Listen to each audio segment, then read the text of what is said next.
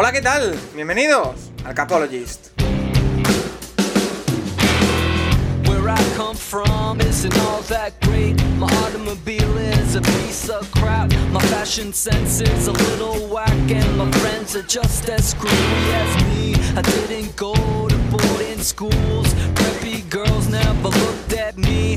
Why should they? I ain't nobody got nothing in my pocket.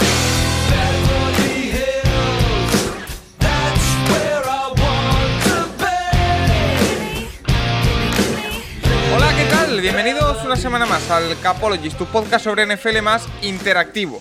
Después de un fin de semana, eh, búscale tú el adjetivo. Frenético, apasionante, vibrante, eh, espectacular, eh, increíble en todos los sentidos, con seis partidos de wildcard que nos han dejado emociones para todos los públicos, para todos los colores. Eh, yo creo que siendo aficionado de cualquiera de los 12 equipos en liza en este fin de semana has disfrutado menos si eres de Seattle Seahawks, ahora hablaremos con Nacho. Eh, pero si eres aficionado neutral, seguro que te lo has pasado pipa que lo que nos ha dejado la NFL este fin de semana. Así que por eso este es, esta semana en el Capologist, nuestro tema de la semana es intentar definir todo lo que has vivido este fin de semana con solo una frase. Es difícil, ¿eh? eh he intentado hacerlo antes de, de, comenzar el programa y para mí es complicado, aunque nos habéis dejado alguna que otra frase de bastante buena calidad. Además de eso, como siempre, hablaremos eh, de todo lo que ha sucedido el, fin de semana y después de eso, porque hay alguna que otra noticia sorprendente. Y también, por supuesto, responderemos a todas las preguntas que nos habéis dejado en arroba el capologist. Para cerrar el programa, eh, lo más fresco, la final universitaria entre Ohio State y Alabama, que ha sucedido hace apenas unas horas. Estamos grabando la mañana del martes, día 12 de enero, y hemos tenido hace apenas unas horas ese partido entre Ohio State y Alabama que comentaremos con Juan Jiménez que ha estado pendiente de todo lo que ha sucedido en esa final universitaria. Em, como decía, seis partidos auténticamente vibrantes que hemos vivido esta semana, este fin de semana, tres el sábado, tres el domingo. Rafa Cervera, arroba Rafa Cervera 22 en Twitter. ¿Qué tal el fin de semana? Pues histórico, Paco, sin lugar a dudas, histórico y frenético, porque mm, jamás habíamos tenido seis partidos de playoff en el mismo fin de semana y jamás habíamos tenido tres en un sábado y tres en un domingo. Acabamos todos eh, resacosos, y no lo digo por los gin tonics, sino de fútbol americano. Ya te vi en Twitter, ¿eh, Rafa? ¿eh? ¿eh? ya te vi en Twitter, ¿eh? Los hot dogs, los gin tonics, muy bien. Sí, sí, sí, era, era de paz. Empezamos con chocolate y churros de merienda y con el Bill Scholes, luego pasamos a los Frankfurts y luego la verdad, después de la derrota de, los Seahawks, Nacho estaba tan deprimido que, ya ni, los Gin Tonics entramos, o sea que, que nos mantuvimos nos mantuvimos sobrios hasta el final del, Washington Tampa Bay.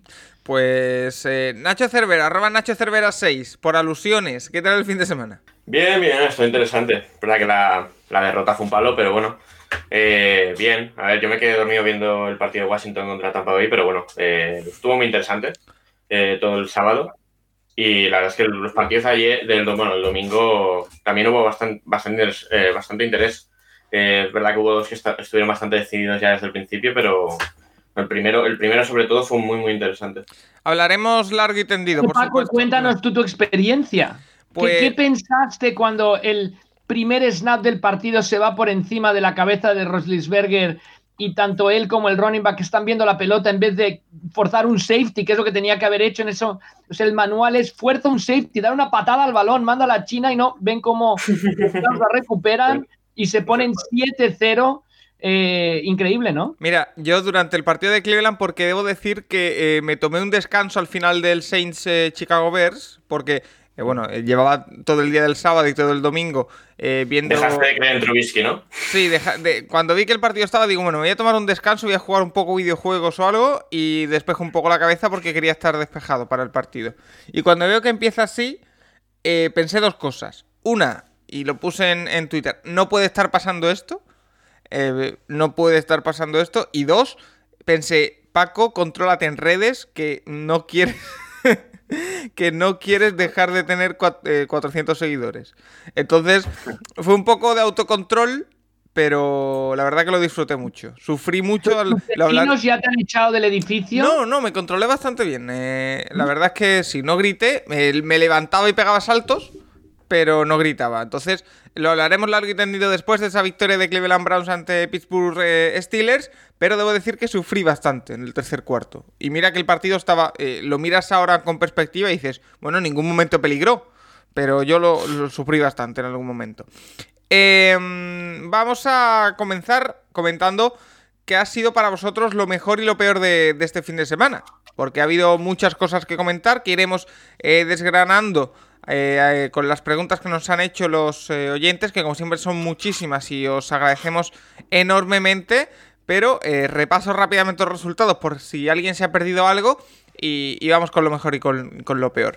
El sábado eh, los Buffalo Bills ganaron a Indianapolis Colts 27-24. Seattle Seahawks cayó ante Los Angeles Rams 20-30. Washington cayó ante Tampa Bay Buccaneers 23-31. Y el domingo los Ravens se impusieron a Tennessee 20-13. Los Saints ganaron a Chicago 21-9. Y los Browns ganaron a Pittsburgh Steelers 48-37. Rafa, lo mejor y lo peor para ti de la semana.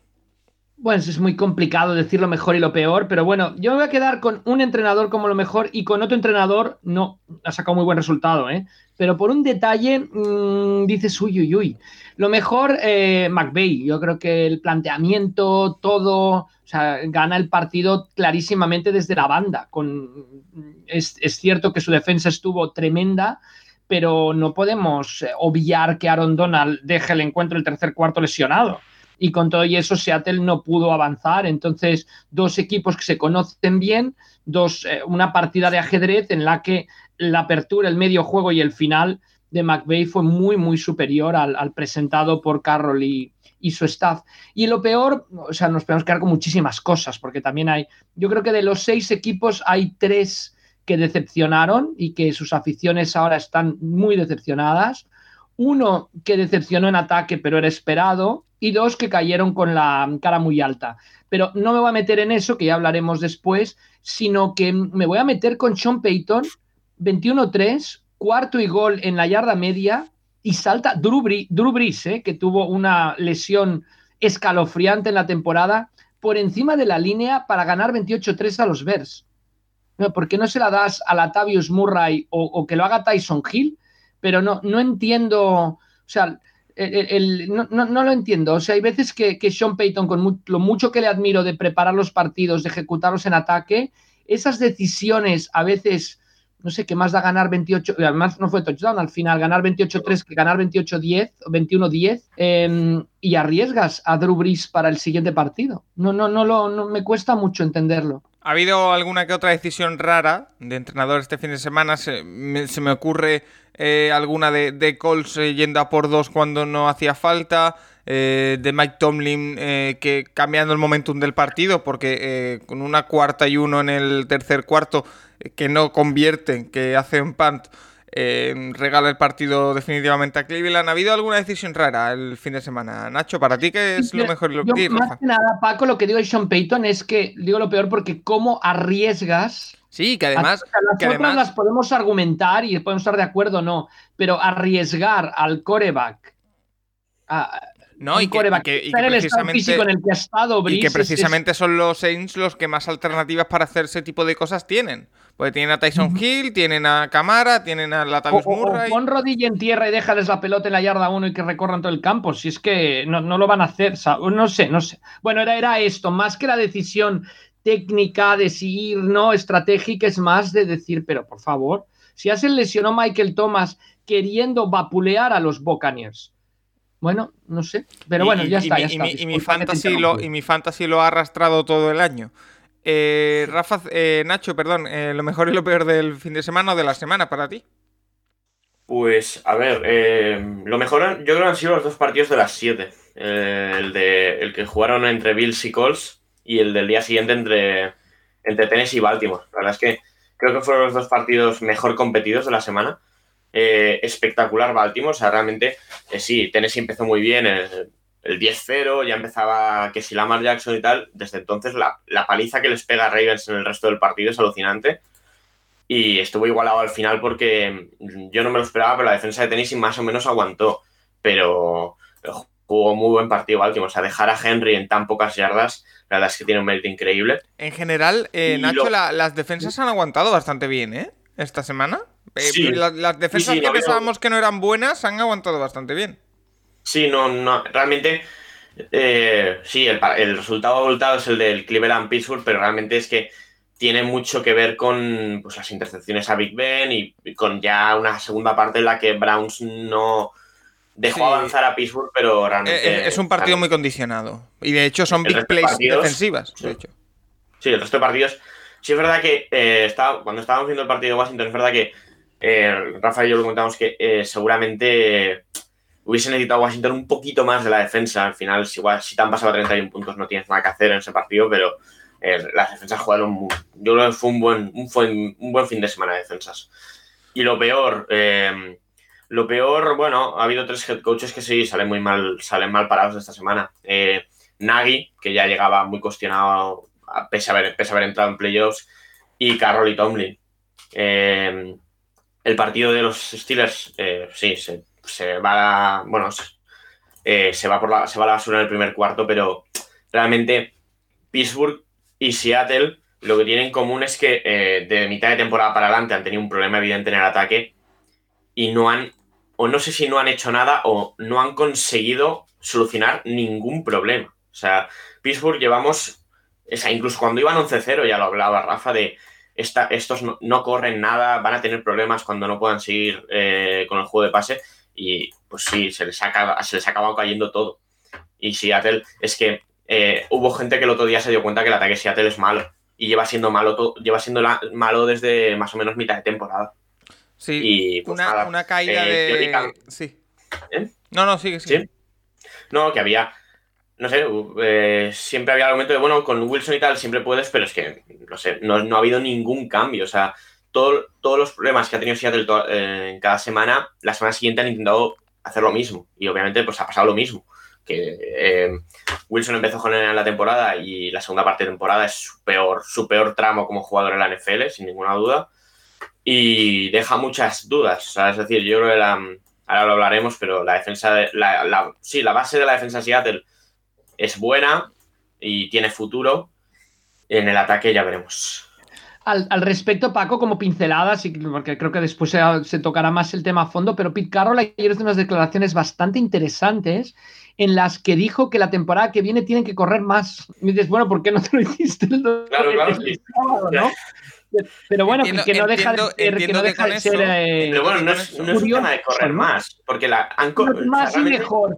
Quiso decir más, este año no han corrido mal, pero el pase no ha tenido ningún sentido. Bueno, yo, creo que más a lo, a lo, que él se refería es, es él mismo, y yo creo que ahí los aficionados de Seattle tienen que aplaudirle que, no es una persona que se esconda, porque no se escondió en aquella decisión de la Super Bowl que les cuesta la Super Bowl con la intercepción de Marcos Butler, y tampoco se esconde ahora. Él, mismo ha dicho que, que tenían que correr más y mejor, y sobre todo, más que más y mejor, lo que es muy interesante es la frase de decir es que si corremos podremos conectar nuestros pases largos. Dicho por Pete Carroll, ¿eh? no lo estoy diciendo yo ahora.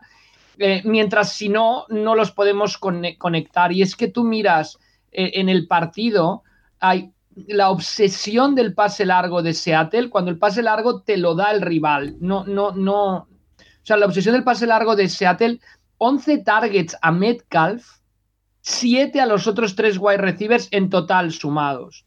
En Metcalf completa 5 de 11 en targets a los otros wide receivers de los 7 completa 5 eh, Wilson. O sea que es muy fácil hacer la lectura del, ataque de Seattle, de lo que ocurrió, pero también lo, fuerte es lo que dice Nacho, es que lo llevan arrastrando desde, desde finales de noviembre, me parece, con lo cual... Bueno, no, bastante. bueno, no sé, hablaremos.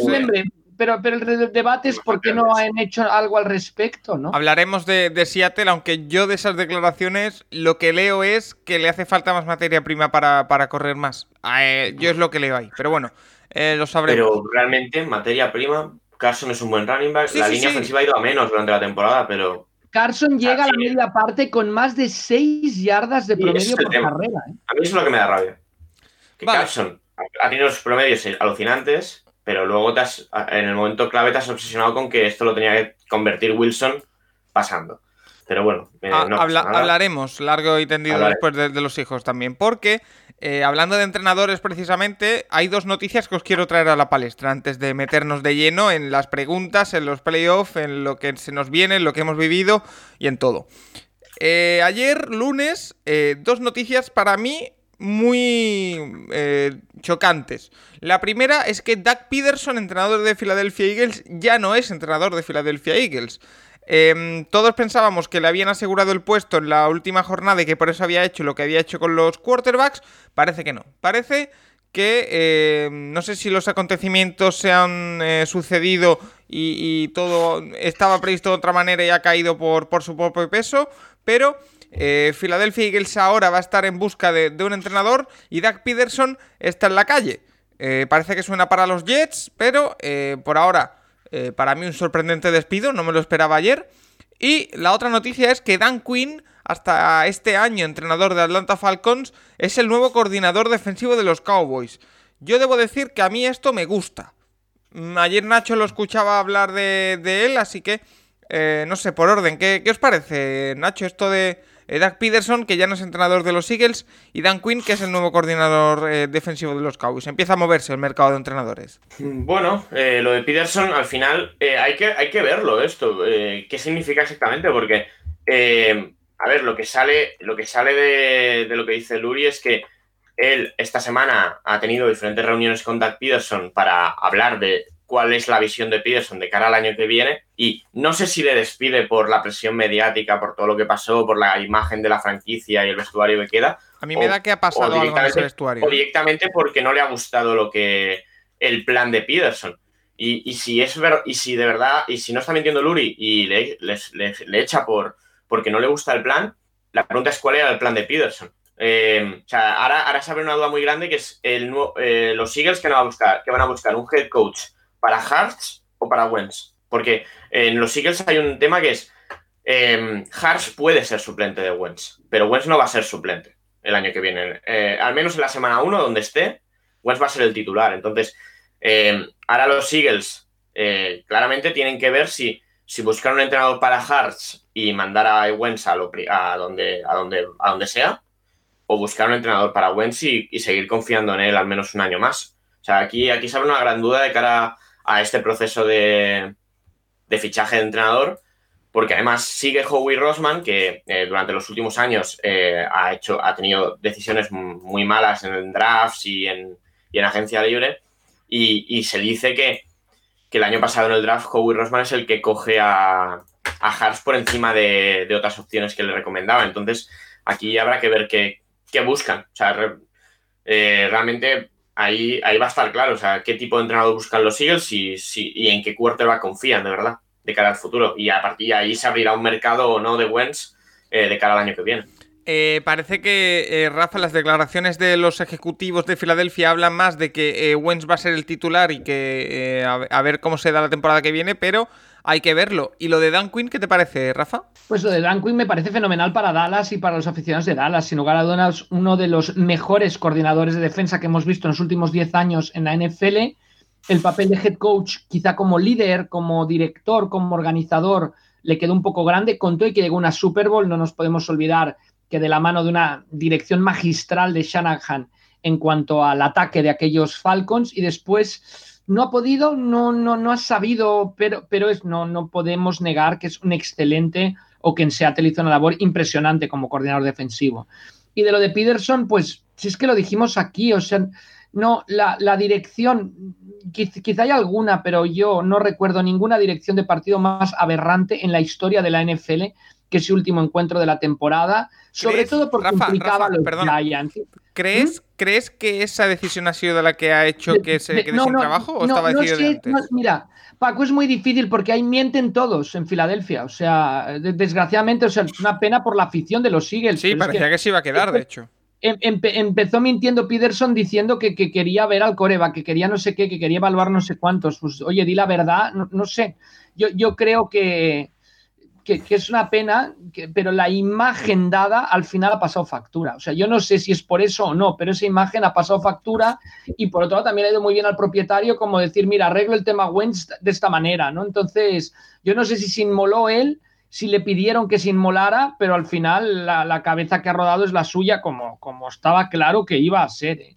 ¿Te, cuadra, ¿Te cuadra en Jets, eh, Nacho? Eh, Peterson. Bueno, eh, a ver, el, rumor que, el rumor que ha sonado es obviamente porque allí en los Jets está Joe Douglas, que era, el, era la mano derecha de Howie Rossman en los Eagles, y obviamente pues se conoce perfectamente con Peterson.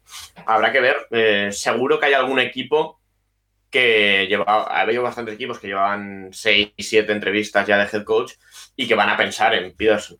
No sé, no sé, habrá que ver, no creo que se está alargando, ¿verdad? Normalmente cuando empezaban los, procesos, los procesos de selección de head coach, al cabo de una semana ya teníamos alguno firmado y este Urban, año... Urban Meyer parece a puntito de caramelo. Desde ¿eh? los años 70 Paco no duraba únicamente tres años en un equipo, alguien, o sea, no era despedido un ganador de la Super Bowl en un periodo tan corto. ¿eh? Bueno, de hecho, es este, tremendo, es tremendo. Lo que pasa es que como gestor, como gestor, como credibilidad, yo creo que sale muy tocado Peterson. ¿eh? Sí, sí. Porque aparte, eh, este, este año y el pasado, realmente lo que ha funcionado muy mal en los Eagles es, el ataque, que es en principio lo que, de lo que él sabe. Desde que se fue Reich, el ataque ha sido bastante mediocre y es, en principio es su lado el balón. Es que pasa lo mismo con Nagy. O sea, Nagy ha demostrado que es un, es un play caller muy malo. ¿Quién va a querer un coordinador ofensivo así? Y a ver Peterson ahora, dónde acaba, pero eh, bueno, va a ser interesante. Vale, pues eh, una vez tratado el tema Doug Peterson en Philadelphia Eagles y Dan Quinn, que a ver qué es capaz de hacer con la defensa de Dallas Cowboys, vamos con las eh, preguntas. Muchas y muy variadas, así que de nuevo, como eh, últimamente estas semanas, Rafa Nacho estoy haciendo los deberes y estoy agrupando las preguntas por temas. Así que empezamos hablando del Titan Ravens, eh, uno de los partidos de este fin de semana. Para mí, junto al Ravens Colts y al. Ay, perdón, al, al Bills Colts y al Browns Steelers, el más interesante. Así que a ver qué nos eh, comentan. Sergi Vlade nos dice que eh, Derrick Henry solo hiciera 40 yardas de carrera. ¿Fue más mérito de la defensa de Ravens o mala gestión por parte de Bravel y el coordinador ofensivo de Titans? Creo que ahí estuvo la clave del partido. E Iván Girona nos dice: ¿Por qué los Titans se empeñaron en hacer todos los primeros downs eh, con Derrick Henry? A la tercera vez, hasta yo sabía que era lo que iban a hacer. Nacho, eh, tanto Sergi como Iván dan bastante en la clave del partido. Eh, los eh, Ravens que comenzaron bastante nerviosos, sobre todo en ataque, y, se, vieron 10-0 abajo, pero ese touchdown de carrera de casi 50 yardas de Lamar Jackson, el, famoso momentum lo, cambió en favor de los Ravens que empezaron a, a martillear en ataque y en defensa, pues la verdad que, bueno, un poco un poco cabezón Bravel, ¿no? Con la carrera, le vio que no le estaba funcionando y aún así siguió.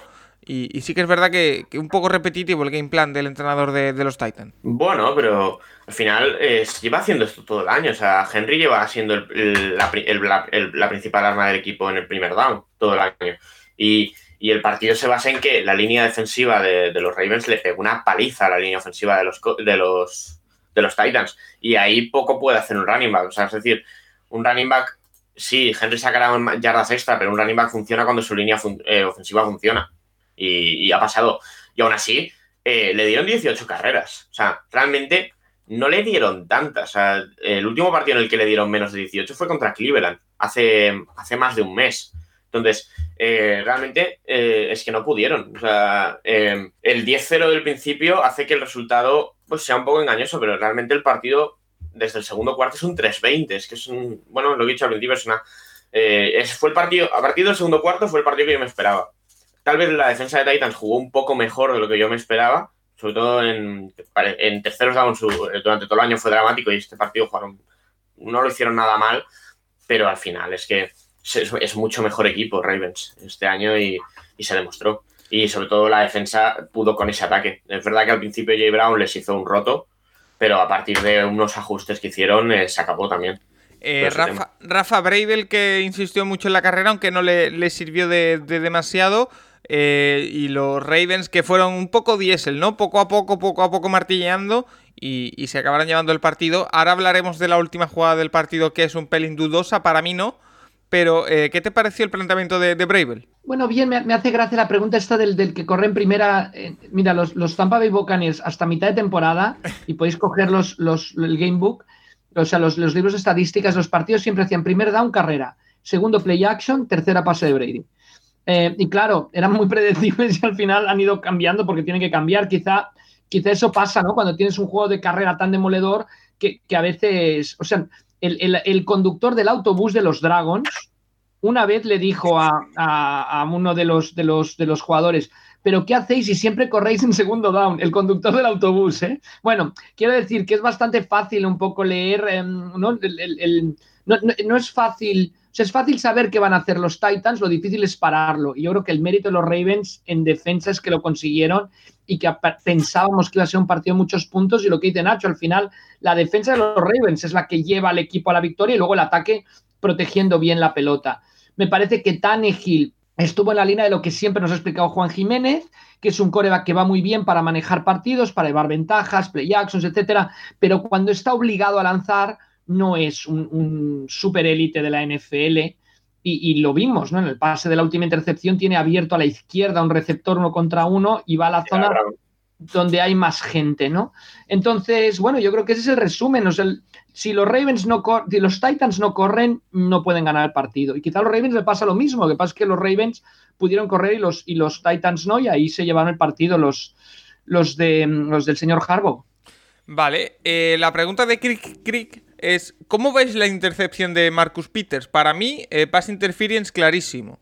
Eh, Crick Crick se refiere a la última jugada del partido que la que bueno termina de definir el encuentro, en la que Ravens que ya va ganando eh, consigue una intercepción por parte de Marcus Peters y el, el atacante que está con Peters cae al suelo antes de que Peters haga la, la intercepción. Para mí, para mí, eh, no recuerdo qué receptor era, no sé si lo sabéis vosotros, para mí no hay nada. Para mí el receptor eh, se tropieza o resbala, no sé muy bien, pero para mí no hay ninguna opción de Peters que, haga que sea pass interference. Hubo dudas, pero para mí ni nada, no sé para vosotros, eh, Nacho. Para, mí es, para mí es pitable. O sea, yo a ver, es dudosa. Eh, el receptor se cae porque le hace la trabanqueta al otro. O sea, le pone, le pone el pie la y zancadilla. Se cae. Y es, sí, la zancadilla.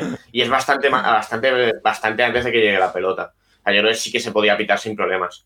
Los dos, bueno, yo creo que los dos buscan el choque y ahí sale mal parado el receptor, pero no sé. Eh, aquí, generalmente cuando se enlazan, cuando se enlazan los pies no suele pitarse. Yo, lo vi, yo lo vi totalmente limpia la acción, o sea, el receptor cae. Bueno, no sé, yo, yo no. Pero bueno, lo, mejor de la intercepción fue irse al logo después a celebrarlo. Más que nada, más que nada, eh, comentar que, que, los árbitros, yo creo que, que ha habido algún tipo de de reunión o lo que sea antes de los playoffs. Y si os podéis fijar, comparado con la temporada regular, han habido muchísimas menos faltas de las defensas secundarias, lo cual es de agradecer porque si no, cada jugada puede haber una falta. Entonces, me parece que hayan estado muy, muy, bueno, que, pero, pero todos los árbitros han pitado igual, lo cual me parece muy correcto, ¿no? En los seis partidos ha habido esa tendencia.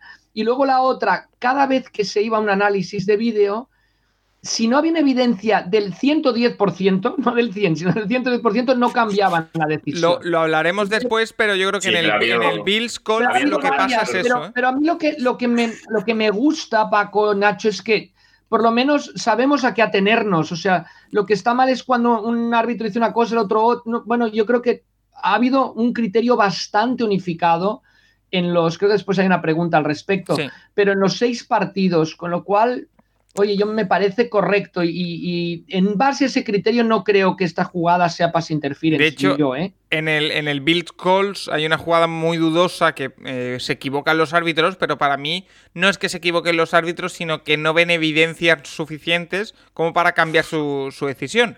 ¿Mejor o peor? Yo flipo. O sea, yo estaba viéndolo con Rafa eso y es que es un fanball clarísimo.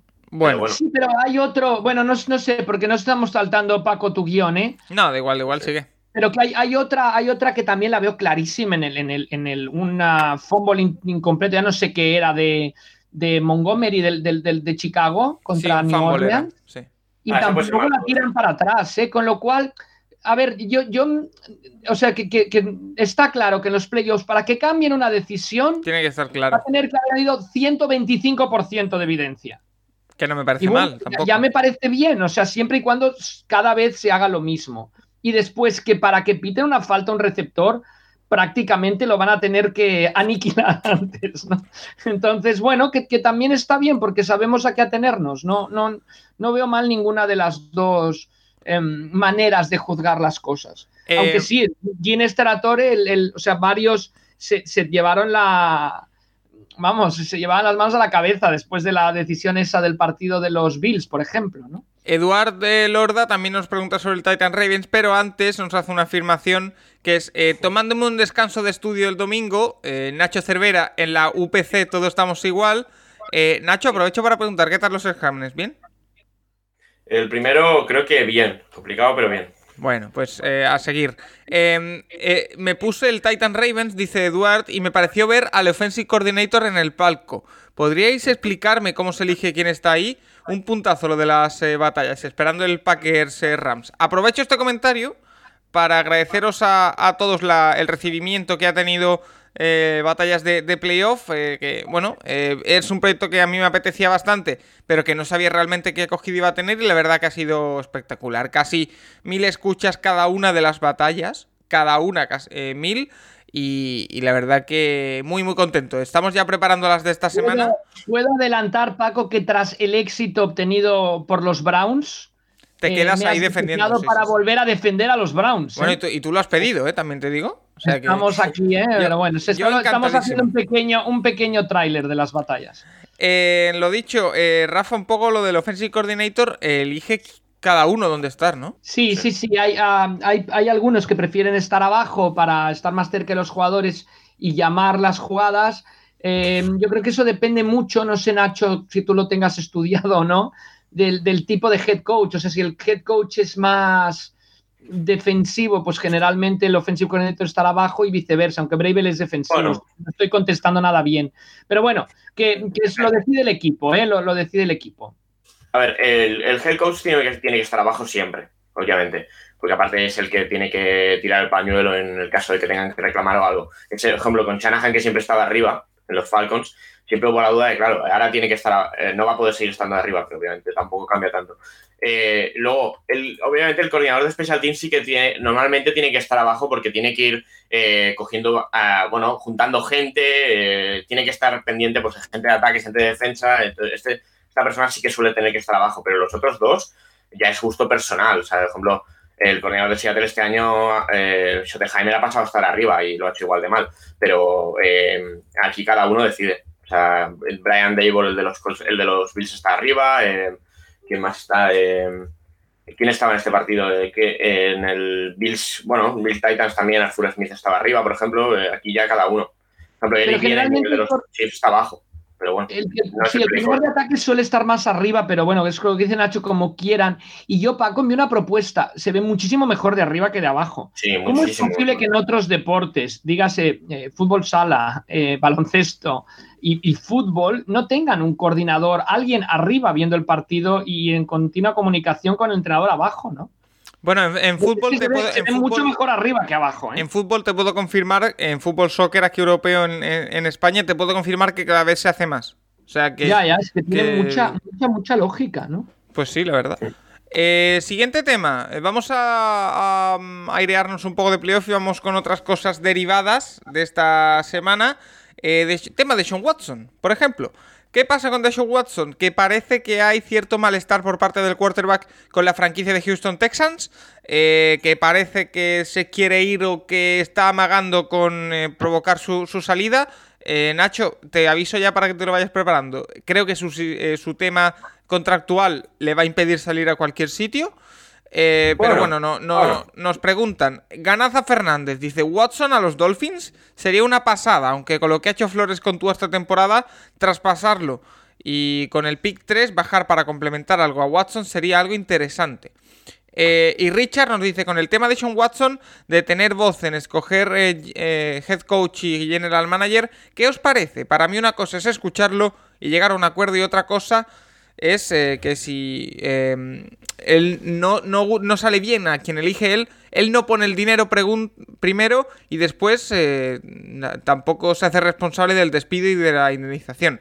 Bueno, ahí Richard la verdad que se pone bastante pragmático.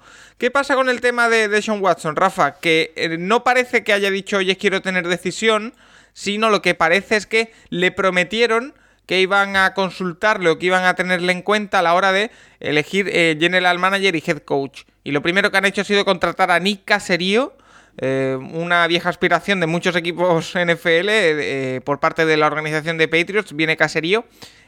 sin consultarle. Entonces se ha enfadado y si ya venía calentito de Sean Watson por otros temas, ha aprovechado esto para airear y decir, incluso ha llegado a leer que, va a provocar su salida, que se quiere ir. Entonces, eh, se ha hablado mucho de los Dolphins de intercambiarlo por Tua. Em, no sé eh, ¿cómo, ves todo esto. Además, por cierto, Bill O'Brien que ayer salió eh, que va a ser coordinador ofensivo de Alabama. O sea que muy curioso también. ¿Cómo ves el tema de Sean Watson, Rafa? Em, no, no, quería preguntar a Nacho, tema contractual. ¿Cómo está la situación después de lo que firmó em, Watson? En cuanto a, si se puede ir, si, no, si lo traspasan, ¿cuánto dejarían Houston? Eh, lo explicó lo ha explicado bastante bien de, de Cap Issue, eh, que es una cuenta a seguir a partir de ahora, ya que empieza la offseason. Eh, a ver, no es tan caro realmente el traspaso. sí que, por ejemplo, este año, si, si le traspasan, cuenta más dinero en el Cap que, que si lo tienen, porque este año son 16 y si lo traspasan son 21, pero no es tan caro realmente, o sea, ni, ni, ni para ellos asumirlo ni, para el equipo al que llega, eh, la verdad es que el salary cap que les quedaría año a año no es el de no es exageradamente caro. A ver, el tema con Deshaun Watson es que él en el contrato que firmó, una, cláusula que tenía era que era la no trade clause. Es decir, eh, él puede, eh, no le pueden traspasar donde quieran. Él tiene que estar de acuerdo en el equipo al que vaya. Entonces, él tiene que aprobar el traspaso. Entonces, claro, ahí, ahí es donde entra el tema de que no le puedes mandar a cualquier equipo. Eh, a ver, el tema con Deshaun Watson lo explicó, creo que bastante bien Willy Bistuer en un, en un hilo. Es que eh, allí en este equipo hay una persona que se llama Jack Easterby, que llegó de New England hace unos años y que, no tiene ningún sentido que siga ahí. Em, tiene el control total realmente de la franquicia y, lo que ha enfadado de verdad a Watson es que este, en esta offseason han contratado a un grupo de personas que, ayudasen en la búsqueda, en la búsqueda del, del nuevo general manager y este tío se lo ha pasado por, por, donde, ha, por donde ha querido esa, esa, esa ayuda. O sea, realmente ni Caserío nunca estuvo entre las opciones eh, propuestas y el tío llegó un día y dijo, no, no, eh, al, coordinador, eh, al, propietario, no, no, vamos a contratar a este, que es amigo mío, tal, porque también viene de New England. y claro, ahí Deshaun Watson es donde ha acabado de enfadarse y, tiene todo sentido, es que es, no sé, no tiene ningún sentido la situación de los Texans. Aparte, ves la situación de, de las entrevistas. Eh, creo que los Texans son el único equipo que no ha entrevistado a Eric Bienemy, el de los Chiefs. Eh, también hay un par de coordinadores más que lo han entrevistado a los otros cinco equipos. Bueno, de hecho, de hecho eh, Nacho, perdona que te corte. Parece que parte del cabreo de Sean Watson viene porque iban a entrevistar a Bienemy, que es el offensive coordinator de los Chiefs, y al final como que cancelaron la entrevista o, el, concepto que decían en, en lo que he leído yo era que eh, fallaron en entrevistarlo. No sé en qué sentido, pero bueno, también viene por ahí el cabreo. Pero bueno, eh, eso, eh, vaya, que el problema es esto, que la franquicia está controlada por este señor, que no es un señor de fútbol, o sea, en los, en, para, que, para que la gente lo sepa, en los Patriots su papel era el capellán del equipo. No, era, no, es no, no, es un tío que sepa, sabrá por haber estado ahí, pero por haber estado en equipos durante muchos años, pero no es un tío que venga con una formación de fútbol desde atrás. Y, realmente es el tío que está tomando todas las, todas las decisiones, es el tío en el que confía el, propietario y la verdad es que no, tiene mucho sentido. Porque ahora mismo, realmente, ¿cuál, es el, ¿cuál va a ser el papel de caserío? Porque este tío va a estar por encima de él. Y, a ver, Watson, es que, eh, Watson lo que ha visto es que va a perder bastantes de sus mejores años en una franquicia sin, sin rumbo, sin rumbo y prefiere irse de ahí. Y a ver, el trade por Tua, eh, a ver, eh, una cosa, una cosa que está seguro, si de verdad se produce eso, el 3 del draft va camino a Houston seguro. O sea, ¿no? es imposible que tú, que Miami consiga a Watson sin tener que dar el 3. O sea, eso va seguro en el pack. Pero bueno, me parecería una locura si los Texans acaban, acaban dejando salir a Watson. Em, yo, lo que veo aquí es que, o sea, yo conozco bastante bien la franquicia de Houston de la parte de, administrativa, em, que el presidente es Jamie Rhodes es uno de los equipos que mejor funciona fuera del terreno de juego. ¿eh? O sea, que es, que es curioso. Yo aquí creo que se necesita la mano del propietario así como hay propietarios que se meten demasiado, quizá que el propietario tendría que intervenir un poco más en esa organización de fútbol que, que explica Nacho, que es caótica, que es caótica desde, bueno, ya, vimos lo, que pasó ¿no? con, el head coach y en Alabama seguro que le irá bien porque no tiene que tomar ninguna decisión de a quién, bueno, de quién ficha, quién tal, todo eso lo hace Seiban, ¿no? De, hacer todo el recruiting. Pero bueno, Brian, yo creo que, que, estamos viendo la, la, travesía del desierto post Brian y aquí yo creo que tendría que poner cartas en el asunto el propietario y tal. Una organización que fuera del aspecto de fútbol americano es de las que mejor funciona en, el, uh, en, el, en, la parte administrativa, en la parte de negocio, ¿no? De hecho, además es curioso porque este Jamie Rhodes fue a Clemson y juega, a fútbol soccer, o sea que no sabe nada de fútbol americano, pero sabe mucho del tema de negocio. El problema es que la parte de fútbol americano los va a ir arrastrando. En cuanto a lo de mm, Watson, de decir quién entrena, quién, bueno, pues si, contractualmente le dieron ese poder, si contractualmente puede decirlo o puede, bueno, pues, pues, está en su derecho de hacerlo, ¿no? O sea, yo vería mal que hubiera firmado un contrato y a, y a los tres o cuatro meses estuviera actuando en contra de ese contrato, pero si en ese contrato, por eso le preguntaba a Nacho, las cláusulas es que él puede opinar o esto, pues me ah, parece que es lícito. Bueno, no, ¿no? pone eso, pero cuando. No, pero, pero bueno, pero lo pone. Dijeron, vamos a tenerte en cuenta tal para la contratación. Lo pone, y, lo pone exacto. Y abrió Twitter y yo, caserío no head coach. Eh, no, Tácticamente, yo creo que si un jugador se compromete a tantos años con un equipo, es lo que decía yo. O sea, antes de que me elijan en el draft si soy el um, coreback de Clemson, pues los Jaguars, pues quiero ver qué, se va a cocer en los Jaguars, ¿no? Porque, o sea, estamos hablando de carreras muy cortas y espacios muy cortos. Entonces, yo creo que eso tampoco hay que airearlo mucho, tampoco hay que darle mucha, pero que sí que, que en el caso de Watson, y, en base a esto tiene derecho a decir, oiga, me dijisteis que, que, por lo menos, ¿no? No, no él, él, no habla de imponer, o sea, no habla de imponer. Habla de cumplir lo pactado, ¿no? Exacto. A ver, la primera cagada es decirle a Watson, eh, te vamos a vas a estar en el proceso de selección del head coach. No, eh, no, no, eso no tiene que ser así. O sea, el head coach no, el, yo creo que el, jugador no tiene por qué decidir quién es el head coach. Pero que no es un error suyo, sino es un error de la propietario, el propietario, totalmente.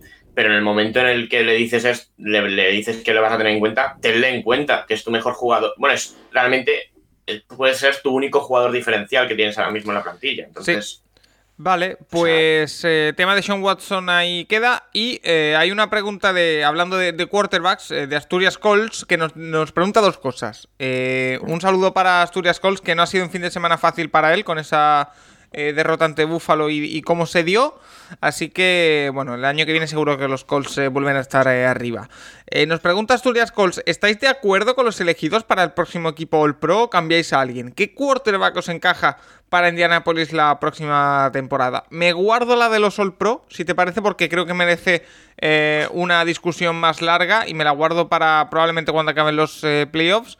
Eh, la de qué quarterback nos encaja.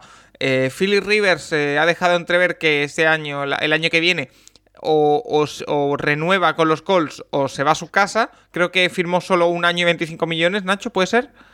O sea, que ahora eh, mismo sería gente libre. diría que sí. Em, ¿Qué quarterback os encajaría? A mí hay un nombre que, si está bien físicamente, me encantaría, que es el de Doug Prescott, por ejemplo. Porque eh, ya vemos que, por ejemplo, Carson Wentz, esa opción de salir parece que ya se desvanece. Em, bueno, eso habrá que verlo, ¿eh? Bueno, yo creo, yo creo que era o Peterson o él y la franquicia se ha decidido. Em, el tema de Sean Watson no les encaja a los Colts. Eh, habrá que ver qué quarterbacks se mueven, pero ahora mismo el que parece más asequible y de mayor nivel parece que es Da Prescott. Mm, a mí me encantaría si está bien físicamente. Eh, Rafa, ¿a ti qué, te parece? Bueno, yo, creo que es un poco precipitado ahora para decir quién me encaja, quién esto. Yo creo que. Bueno, ¿quién, te gustaría más que quién te.? No, ya veremos cómo se va desarrollando, porque yo creo que va a quedar mucho coreback libre. Em, yo creo que Rivers ha cumplido, ¿eh? Mira que yo no soy muy pro Rivers, pero yo creo que ha cumplido. Em, bueno, pero Rivers, digo al, Rivers de ahora, ¿eh? Ha cumplido un partidazo el fin de semana y yo creo que los ha llevado donde, donde los podía llevar. Yo creo que ahí la clave es no haber ganado la división. Yo creo que es donde los Colts van por el lado complicadísimo del, del cuadro. eh, pero los Colts le plantan cara y hacen un partidazo contra Buffalo. Yo creo que tanto ellos como los Buccaneers tienen que estar orgullosísimos del papel desplegado en la temporada, perdón, como los, como los ex Redskins, de, su papel en, el partido de playoff, porque le plantaron cara a unos Bills impresionantes, jugaron muy bien y estuvieron a punto de recuperar un fumble y ganar el partido. Sí. Eh, o de, tener una opción final. Tenían, que haber metido a, Jackie, a, a a lanzar ese pase. Yo le dije a Nacho antes, los Rivers no la llega a Lineson desde ahí, no, no llega, no tiene potencia suficiente. Y mira, se quedó una yarda ¿Sabes, ¿Sabes cuál es el, problema de, estos calls? Para mí, que ya van dos años, este y el anterior, en los que por equipo tienen equipo para todo, pero para todo y que les falla el. se han recuperado, o sea, se han recuperado del. del, o sea, la, la, retirada de Andrew Locke inesperada es, es, un golpe en, en, la línea de flotación y, es admirable cómo se han recuperado y, y, la opción Breeze, oye, les ha dado la posibilidad de volver a los playoffs y era una opción a cortísimo plazo, pero bueno, que, que les cubrió una vacante. Vamos a ver ahora cómo lo enfocan, cómo lo enfoca Frank Reich, que, que es uno de los mejor, de las mejores mentes ofensivas de la NFL, yo creo, y, vamos a ver qué es lo que ocurre, pero bueno, será interesante ver qué corebacks entran en el mercado y por cuál optan los Colts, si por renovar a, Rivers, o, sea, por, volver a tener a Rivers o, buscan otra combinación, vamos a ver. Mm, deberían estar pendientes de lo que vaya sucediendo en el, en el mercado los eh, Colts de, de quarterbacks. Eh, nos pregunta Álvaro Soriano, eh, en el último cuarto con 16-24 abajo, los Colts van a por dos puntos en lugar de extra point para ponerse a 6 y no a 7. Imagino que la respuesta es por los analytics o para ponerse a tiro de dos field goals, pero ¿tiene algún sentido? Para mí no, encima no lo convirtieron. Eh, Rafa, yo creo que va un poco por lo que dice Álvaro, si te pones a 6 ¿Estás a dos field goals? O No, yo creo que no. Yo creo que no había tiempo para dos field goals. A mí me parece que en el fondo es que Frank Wright quiere ganar el partido. O sea, Frank Wright tomó tres decisiones que son cuestionables, desde luego, no chutar un field goal en cuarto down, esta, pero porque él quiere ganar el partido. O sea, él se ve inferior, entre comillas, a Búfalo y dice, la única manera de ganarles es el golpe de efecto. Y, lo intenta y falla, no le, no le funciona, pero, pero no sé, yo como si fuera aficionado a los Colts estaría muy contento con, con ese a veces nos quejamos, mira Tomlin, de que no arriesgan suficiente. Yo soy pues muy fan de Frank Reich, ¿eh? muy fan. hay, una, hay, una, mm, me parece que era el propio Peterson y Mike Tomlin y hay varios head coaches que son de la teoría de decir, si voy 14 por detrás, voy a por dos las dos veces. O sea, voy a por dos la primera vez, si convierto, gano con un touchdown y un extra point, si no convierto, tengo una segunda opción, ¿no? No sé cuántas conversiones de segundo de dos puntos se consiguen con éxito, pero yo creo que son más del 50%, con lo cual ahí estoy yendo a los números, ¿no? Ya no analytics, simplemente a, un tema estadístico puro. Con lo cual es lo que busca él. Él dice, voy la primera vez y voy, y si no la convierto, voy la segunda. Es, es la, decisión de Reich y, bueno, pues mira, eh, es la decisión de Reich, ¿no? Yo creo que no tiene tampoco mucha más vuelta de hoja, sino que el hombre salió desde el minuto uno a arriesgar. Dijo, la manera de ganar a los Bills es arriesgar. Y, casi lo consigue. Pero por poco, ¿eh? Daniel Aceituno nos dice, lo primero, enhorabuena a Paco, que debe estar en una nube. Sí, lo estoy. Gracias, eh, Daniel. ¿Creéis que se, se está sobrevalorando un poco a equipos como Tampa Bay o Buffalo? Lo digo porque antes de los partidos iban a ganar de calle y luego no fueron tan sobrados. Un saludo. Eh, Daniel, en playoff no es fácil ganar a nadie. A nadie. Eh, que ya eh, Tampa Bay para mí, dentro de lo que fue el partido, ganó con bastante suficiencia. Yo no vi peligrar en ningún momento el partido para los Buccaneers. Y, Buffalo eh, sí que es verdad que venía con el hype de ser probablemente el equipo que mejor llegaba a la primera ronda y ganó, que era lo que tenía que hacer. Gana una semana de más de tiempo. A partir de ahora a ver qué, qué nos demuestra, ¿no, Nacho? No sé si estás de acuerdo. Sí, a ver, Colts yo creo que se jugó a lo que quiso Colts el partido. Colts ahí, eh, Frank Reich consiguió eso, pero eh, lo que demuestra que estos Bills son muy buenos es que los Bills del año pasado hubiesen perdido este partido, sin ninguna duda. Y, este, y esta semana y este año consiguen remontarlo y, acabar sacándolo bien. Yo, a mí esta semana no me cambia lo que pienso sobre Buffalo. Creo que, creo que están al nivel de los Chips. Y a ver, a ver ahora contra Ravens, que me parece que, es que pobre Búfalo, pero le ha tocado el peor rival posible. O sea, de, todos los que podían pasar en la FC, es que te ha tocado el, hueso duro de estos playoffs, de, lo que queda. Eh, Rafa, Tampa Bay, eh, Búfalo, ¿los hemos sobrevalorado o no? Yo creo que no. Eh, no, no, no, en lo absoluto. Yo creo que los Colts son un gran equipo y lo demostraron. Eh, del tema que comentábamos de Reich, en la temporada 2020, 17 de los 32 equipos convierten 50% o más de las, de los intentos de dos puntos. ¿eh? Entonces, bueno, estaba ahí con los números él, ¿no? No, yo creo que no, yo creo que en lo absoluto. Yo, yo Washington era peligroso defensivamente y Tampa Bay los borró del mapa defensivamente o sea, Tom Brady hizo lo que quiso con la defensa de, Washington. El, partido de la línea ofensiva de Tampa Bay es increíble. ¿eh? No, no, no, no, o sea, que, parece mentira. O sea, el intento, el miedo lo metieron los, los ex Redskins con su ataque, ¿no? Que no era lo esperado, con lo cual yo creo que Tampa Bay ganó bien y los Colts eh, yo creo que eran un rival complicadísimo, como demostraron. O sea que Buffalo y Tampa Bay yo no creo que lo estemos sobrevalorando vamos a ver qué ocurre. Este fin de semana va a ser apasionante, ¿no? Los dos duelos increíbles, los que tenemos ahí con los Bills frente a los, los dos duelos nocturnísimos, ¿no? Bills en Titans el sábado y, los Boca contra los el domingo. Em, vamos con. Eh, llevamos 50 minutos de podcast. Eh, vamos a hablar un poco de Cleveland Browns, Pittsburgh Steelers, ¿no? Que hemos recibido muchas preguntas al respecto. Así que eh, lo he tenido que dividir en tres subgrupos, de hecho el partido, el futuro de Browns y el futuro de Steelers. Así que empezamos por, por el partido. Nos dice Iván Girona eh, qué partido el de Browns tuvo de todo. Los Browns sobresalientes con un Mayfield sobrio y líder, corriendo cuando había que correr y pasando bien. La defensa, a pesar de los 37 puntos, también la vi entregada y contundente. Solo creo que se relajó al final. Eh, también nos dice, tengo una pregunta, ¿qué pensáis de esta victoria tan importante de los Browns con Stefanski fuera del banquillo? ¿Casualidad? ¿Acierto de sus ayudantes? ¿Mérito de Mayfield?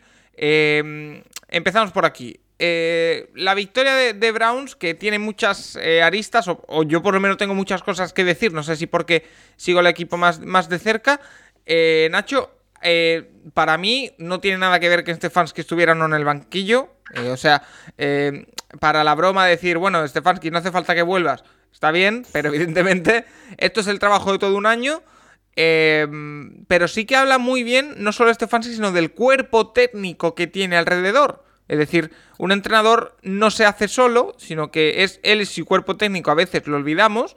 Y el partido ante Cleveland, que sí que es verdad que, como dijimos al principio del podcast, muy, muy condicionado por los big plays eh, defensivos y por los errores tanto de Big Ben en concreto como de el ataque de Pittsburgh en general, eh, condicionaron el partido de ese momento, porque ya la defensa en el, eh, a partir del segundo cuarto ya se puso prácticamente en prevent, el equipo de, Pittsburgh tuvo que ir a la desesperada, aunque sí que es verdad que la defensa no estuvo al nivel que, se le esperaba.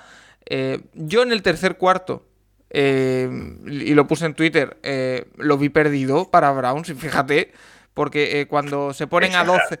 No, cuando se ponen a 12 y tienen el balón, digo, es que eh, el ataque de Browns no estaba funcionando y la defensa estaba haciendo, empezando a hacer aguas, yo pensé que lo perdían.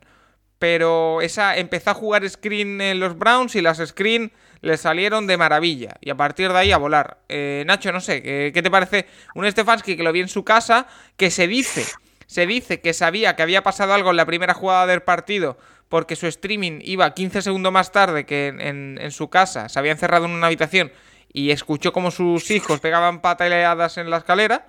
O sea que eh, todos sabemos lo que. No me lo, eso no me lo creo porque lo daba la NBC. O sea, ¿por qué si lo daba la NBC lo estaba siguiendo en streaming? Pues no lo sé. Eh, el Game Pass.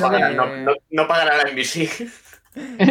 a, todo, a, la NBC es en abierto, ¿eh? a todos nos ha pasado, eh, de hecho, con el John Bio o lo que sea, pero, eh, ¿qué, ¿qué te parece? la anécdota, desde luego. ¿eh? Rafa, ¿qué te parece esto de que Stefanski no estuviera viendo? Mira, yo te cuento, yo dirigía la temporada pasada, me parece, por octubre-noviembre, un programa en, en MediaPro de la Liga de Canadá, o sea, del canal One Soccer, ¿no? Y teníamos una serie de programas y esto. Y me fui a trabajar a la NFL se quedaron tres monstruos y salió un programa mejor que si yo hubiera estado, ¿no? Con lo cual luego te pasa como Stefanski que dirá, pues ahora ya no vuelvo, me quedo en casa con mis hijos siguiendo el partido en streaming, ¿no? yo, creo que es lo que decías, Paco, es en el fondo un entrenador es su staff también y, aquí lo han hecho muy bien los Browns. Eh, Nacho. Bueno, eh, es verdad que el partido está muy condicionado por el, bueno, el primer cuarto de los Steelers, que puede ser el peor primer cuarto de un equipo en toda la temporada, pero, pero bueno, es que mm, Browns juega muy bien, sale, sale muy sale muy preparado el partido, mucho más que los Steelers, y, luego saben, saben administrar la ventaja. Yo es verdad que vi el partido sabiendo que había ganado Browns por el día siguiente, pero eh, no sé, yo, yo realmente eh, creo, que, creo que lo tuvieron controlado en todo momento. En el tercer cuarto, hasta el touchdown de Nick Chubb, hay un momentito ahí que yo sufrí porque se venía, se venía, se venía y los Browns en ataque eran tres y fuera, tres y fuera, tres y fuera. Mm, Para Paco es el partido soñado. Baker Mayfield llevaba cuatro pases completos y ganaba 28-0, me Oye, eh, nombres propios de ese partido, en los Cleveland Browns. Yo quiero destacar eh, a Stewart, el, linebacker que hace, un hace la primera intercepción y hace un partido para mí sobresaliente. No es, no es uno de los titulares y, hace un partido, la verdad, que impresionante. Eh, hay que destacar a Baker. Mayfield. extrañas a entonces? Dime, perdón. ¿A quién? Ya extrañas a. No sé quién es ese. Eh, a, Baker, a Baker Mayfield que eh, no comete ni un error en todo el partido. Ni uno. Y eso, la verdad que viendo la temporada no me extraña porque está haciendo una gran temporada. Pero en contraste con lo que era el año pasado, habla de la evolución que ha tenido.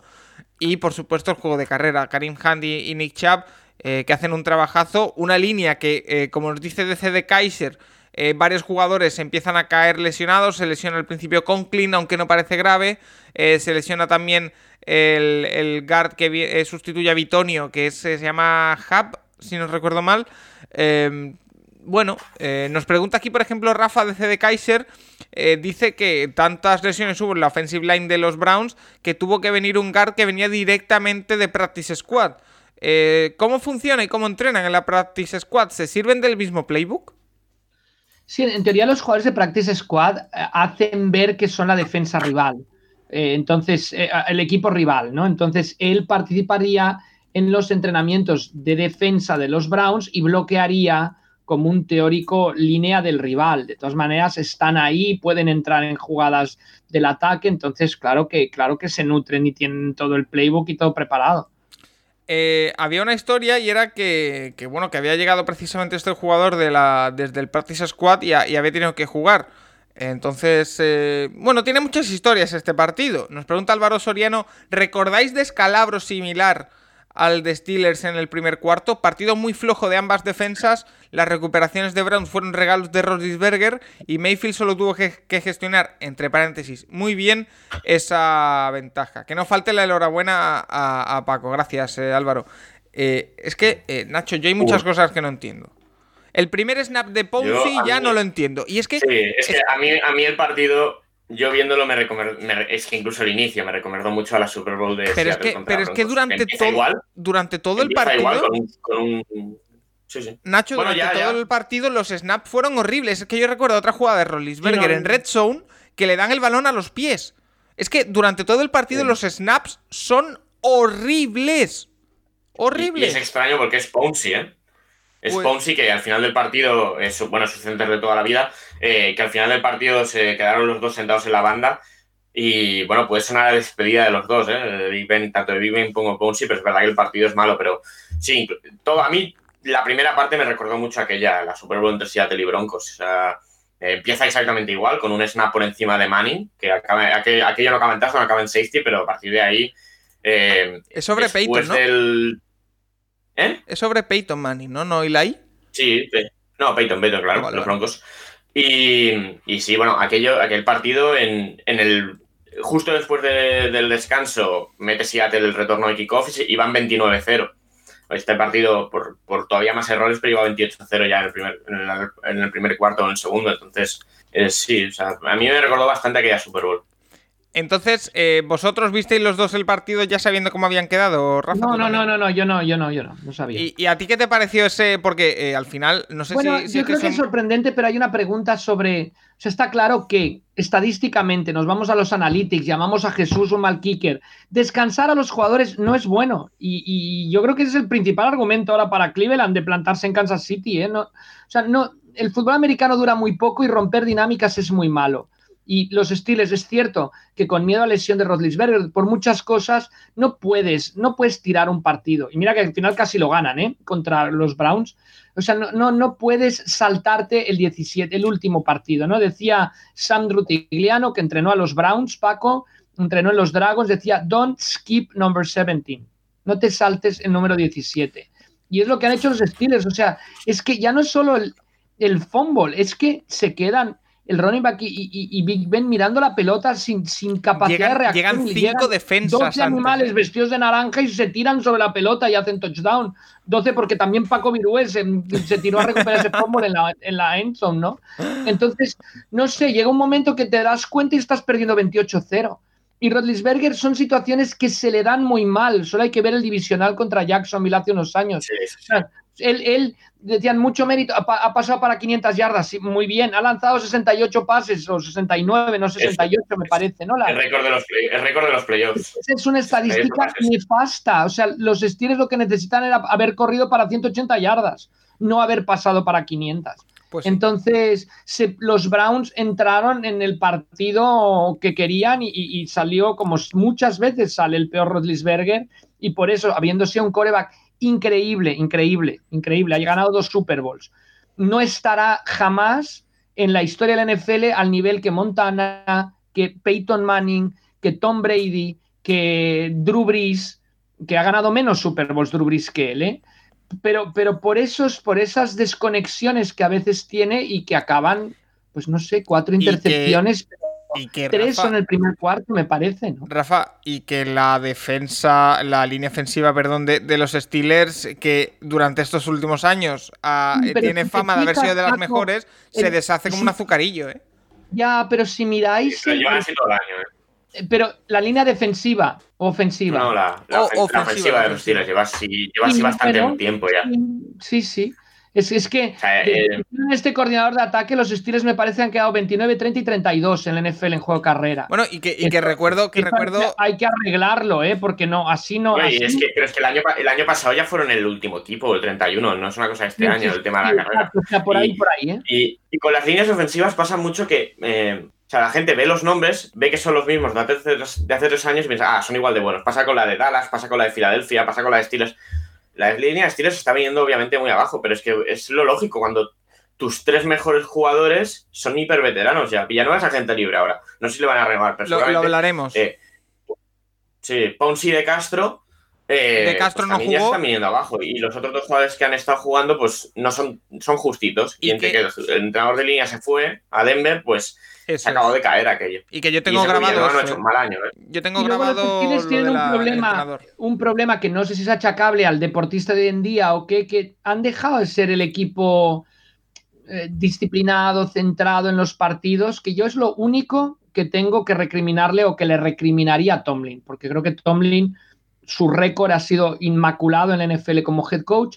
Sí que pasa esas salidas de tono como la de Yuyu, las de Yuyu, es que esto antes no, no, parecen de los Steelers, esas salidas de tono. Y en el fondo te pasan factura por mí. Muy, yo entiendo que, estarán ahora, que se encontrarán mal, que lo que sea, pero no puede decir que yo actuaría igual, etcétera. Pero por favor, si es que no os ha salido bien, e, es, ese, ese juego no os ha salido bien. No sé, es, es, curioso, pero yo decía de, de, aficiones decepcionadas, la de los Titans por caer contra los Ravens y la rivalidad que se ha creado ahí, y desde luego, sobre todo por el varapalo de, cierta impotencia, de cierto, lo que decía Nacho, de no arreglar las cosas, Pittsburgh y Seattle, ¿no? Yo, yo creo que, es un varapalo durísimo. Me decía Santi, mi hijo, y pasó, ¿eh? Ganaron el 5 y el 6 en las dos conferencias, los dos, partidos. Ah, curioso. Alfonso Jiménez. el, que llega mejor al final, ¿no? Alfonso Jiménez dice: Buenas amigos, esta semana en vuestro programa tenéis un yin yang muy curioso. Nacho se las prometía muy felices y a Paco no le llegaba la camisa al cuerpo. Sin embargo, este deporte no entiende de, favoritos. ¿Quién lo iba a decir? Eh, Paco, ¿y contra Chiefs qué? Gracias. Bueno, yo creo que debo decir que Nacho eh, era bastante prudente. Yo, creo que con Seattle era bastante más optimista Paco que yo. Sí, entonces. y con los Browns bastante más optimista Nacho que Paco. Efectivamente. Sí. Y lo sigo siendo, porque antes del programa ha dicho Paco que tienen un 1% de opciones de ganar a los Chiefs y yo creo que tienen al menos un 40%. Yo solo, solo quiero aportar aquí em, que los Browns van a recuperar, si todo va bien, a Vitonio y a, Denzel Ward, que son los dos jugadores estrella de la, de la. Uno de la línea ofensiva, otro de la, de la secundaria que faltaban en el partido. Que también los Browns, una de las claves del encuentro contra Steelers es que recuperaron a mucha gente, que yo ya lo dije. Eh, entonces, que tienen opciones, para mí, muy, muy pocas, porque los Chiefs son otra liga. Que llegan en un momentum en el que puede pasar cualquier cosa, también. Los Falcons, los Falcons son de una liga muy inferior y jugaron mucho mejor que los Chiefs aquel partido. O sea, no. Y, realmente, el bueno, lo, hemos hablado. O sea, el último vez de Chiefs no es un equipo que te vaya a arrasar. Entonces. Yo, no diré nada, me guardo todo para la batalla de playoff. Me parece perfecto. Pero bueno. No enseño mis cartas. Eh, pero bueno, yo creo que Chiefs es favorito, pero creo que los Browns tienen opciones, bastantes además. Carlos eh, Ayuso, nos vamos al bloque de futuro de Steelers. ¿Qué solución veis más factible para los Steelers que vienen? ¿Big Ben sí o Big Ben no? Lo que es seguro es que necesitan carrera sí o sí. Un saludo. Em, Big Ben, que se ha hablado mucho sobre que puede retirarse o no. Eh, el tema contractual, Nacho, con Big Ben es que tiene el año que viene 41 millones sobre el cap y, si lo cortan son 21. Y si se retira son 21 también, ¿no? Entonces. Eh... Sí, sí, sí, obviamente. 22. Sí, sí, 41 si se queda, 22 si se retira o le cortan. El tema es eso, que eh, obviamente es un precio exageradamente caro. Entonces, eh, seguramente los estilos, si se quede Big Ben, para reducir ese dinero tendrán que darle una extensión, asegurarle dinero al año siguiente y ya con, con el nivel de Big Ben y la edad darle otro contrato a mí me parece complicado. O sea, a mí, no sé, si se retira Big Ben, pues ya le estás dando la, solución a Steelers, pero a mí la duda es si se queda Big Ben, ¿qué van a hacer los Steelers con él? Si de verdad quedárselo o, o cortarlo, o no sé, es que, eh, a ver, realmente de dinero eh, no es tan, tan, tan, tan mal, pero bueno, eh, esta es una situación importante, porque Big Ben ya se ha visto este año que no es un mal quarterback, pero obviamente me parece muy complicado que el año que viene juegue, juegue al nivel de este año y ya se le ha hecho larga la temporada Big Ben. Para mí personalmente Big Ben no, para mí no es el problema de Pittsburgh, pero bueno. Eh, Faitelson Jr. Sí, Nacho. Sí, pero no creo, o sea, no sé, eh, un año más de Big Ben, o, sea, una o sea, un año más viejo Big Ben el año que viene, temporada de 17 partidos, no 16. No sé, a mí se me hace muy complicado que el año que viene Big Ben sea un quarterback bueno en enero, cuando lleguen los playoffs. y los 7 millones esos que quedarían libres de cap los puedes utilizar para intentar arreglar el tema del ataque de carrera, ¿no? No, podemos olvidar que los Steelers tienen la línea. ¿eh? Sí, sí, la defensa va a estar ahí porque va a volver Bush. Esa, esa gente libre Dupri, pero bueno, a ver qué hacen con él. Este año tenía el tag. en ataque realmente eh, pues esa gente libre Villanueva, esa gente libre Juju, Smith Schuster, pero bueno, tienen, tienen un buen grupo de receptores como para no depender de él. Y bueno, a ver, eh, yo creo que. Eh, a ver, Villanueva. Villanueva es un tío que seguramente él querrá seguir en los Steelers, pero también, Es el último, también es el último gran contrato que puede sacar. Entonces, a ver, a ver qué le ofrecen ahí, qué le ofrecen a otros equipos. Faitelson Jr. dice: lección aprendida para los Steelers y todos los equipos que descansan a sus titulares para elegir rival en la wildcard. Rafa, yo creo que sí. Ya has dicho que sí, ¿no? Sí, sí, yo, creo que podemos repasar la historia y, en el fondo hay más descalabros que, que, éxitos, con lo cual, Analytics, Jesús, sobre cuándo descansan los jugadores. Eh, futuro de, de, Browns, Stein nos pregunta, ¿se ha ganado ya Baker Mayfield el quinto año y por ende una extensión cuando toque, puede gustar más o menos, pero su capacidad de liderazgo vale oro en momentos decisivos. Y la segunda, ¿creéis que deben pagar a Chap? Yo sin duda le daría algo parecido a lo de Henry. Eh, Stein, sí se ha ganado Baker Mayfield el quinto año, por supuesto. Sí creo que se ha merecido una extensión. Y sí hay que pagarle lo que pida prácticamente a Nick Chap. Eh, no sé si se puede o no por temas eh, de cap y demás, pero hay que hacer el esfuerzo. Eh, Nacho. A ver, obviamente la opción de quinto año a, a cualquier quarterback eh, titular se lo van a dar. O sea, realmente los equipos que no dan esa opción de quinto año son los que ya dejan de creer en su jugador, como, como ha pasado en, Chicago con Trubisky, por ejemplo. Eh, o sea, obviamente que, se, obviamente que se la van a dar, pero por ejemplo, lo de la, lo de la extensión. En los quarterbacks de ese draft, ya, bueno, todos los jugadores de ese draft son ya, ya pueden firmarla este año. Por yo tengo claro que Allen y, y, Lamar Jackson la van a firmar este año. ¿Tú se la darías antes de la próxima temporada, Mayfield? O... yo tengo ahí la duda. O sea, yo no sé si la van a dar. No creo que se la den este año, sino yo creo que se la dan después del cuarto, si, sigue a este nivel. Si te digo la verdad, el corazón ahora mismo me dice que sí. Pero también te digo que la cabeza me dice que esperemos un poco. No porque dude de Mayfield, sino porque, bueno, eh, ha pasado de, estar muy abajo a estar muy arriba y, igual puede pasar al revés. Eh, yo sigo pensando que con muy bien rodeado puede ser un quarterback muy potable. Entonces, depende de lo que me cueste. No me, no me parece para nada, para nada mal. También te digo, no veo ahora a los Browns teniendo que volver a empezar con otro quarterback. Mm, no lo veo. Entonces, tiene la sartén por el mango Baker Mayfield. Em, John We, eh, John perdón. ¿Cuánto mérito creéis que tiene Paul de Podesta en estos Browns? Em, Paul de Podesta, que llegó con Sashi Brown hace unos años, el, el 0.16, el 1.15, Hugh Jackson, la Sabermetrics, etcétera, etcétera, y que eh, finalmente se quedó. Fue una de las sorpresas. Eh, una vez llegó todo el nuevo staff con Andrew Berry, de, de General Manager, con Stefanski.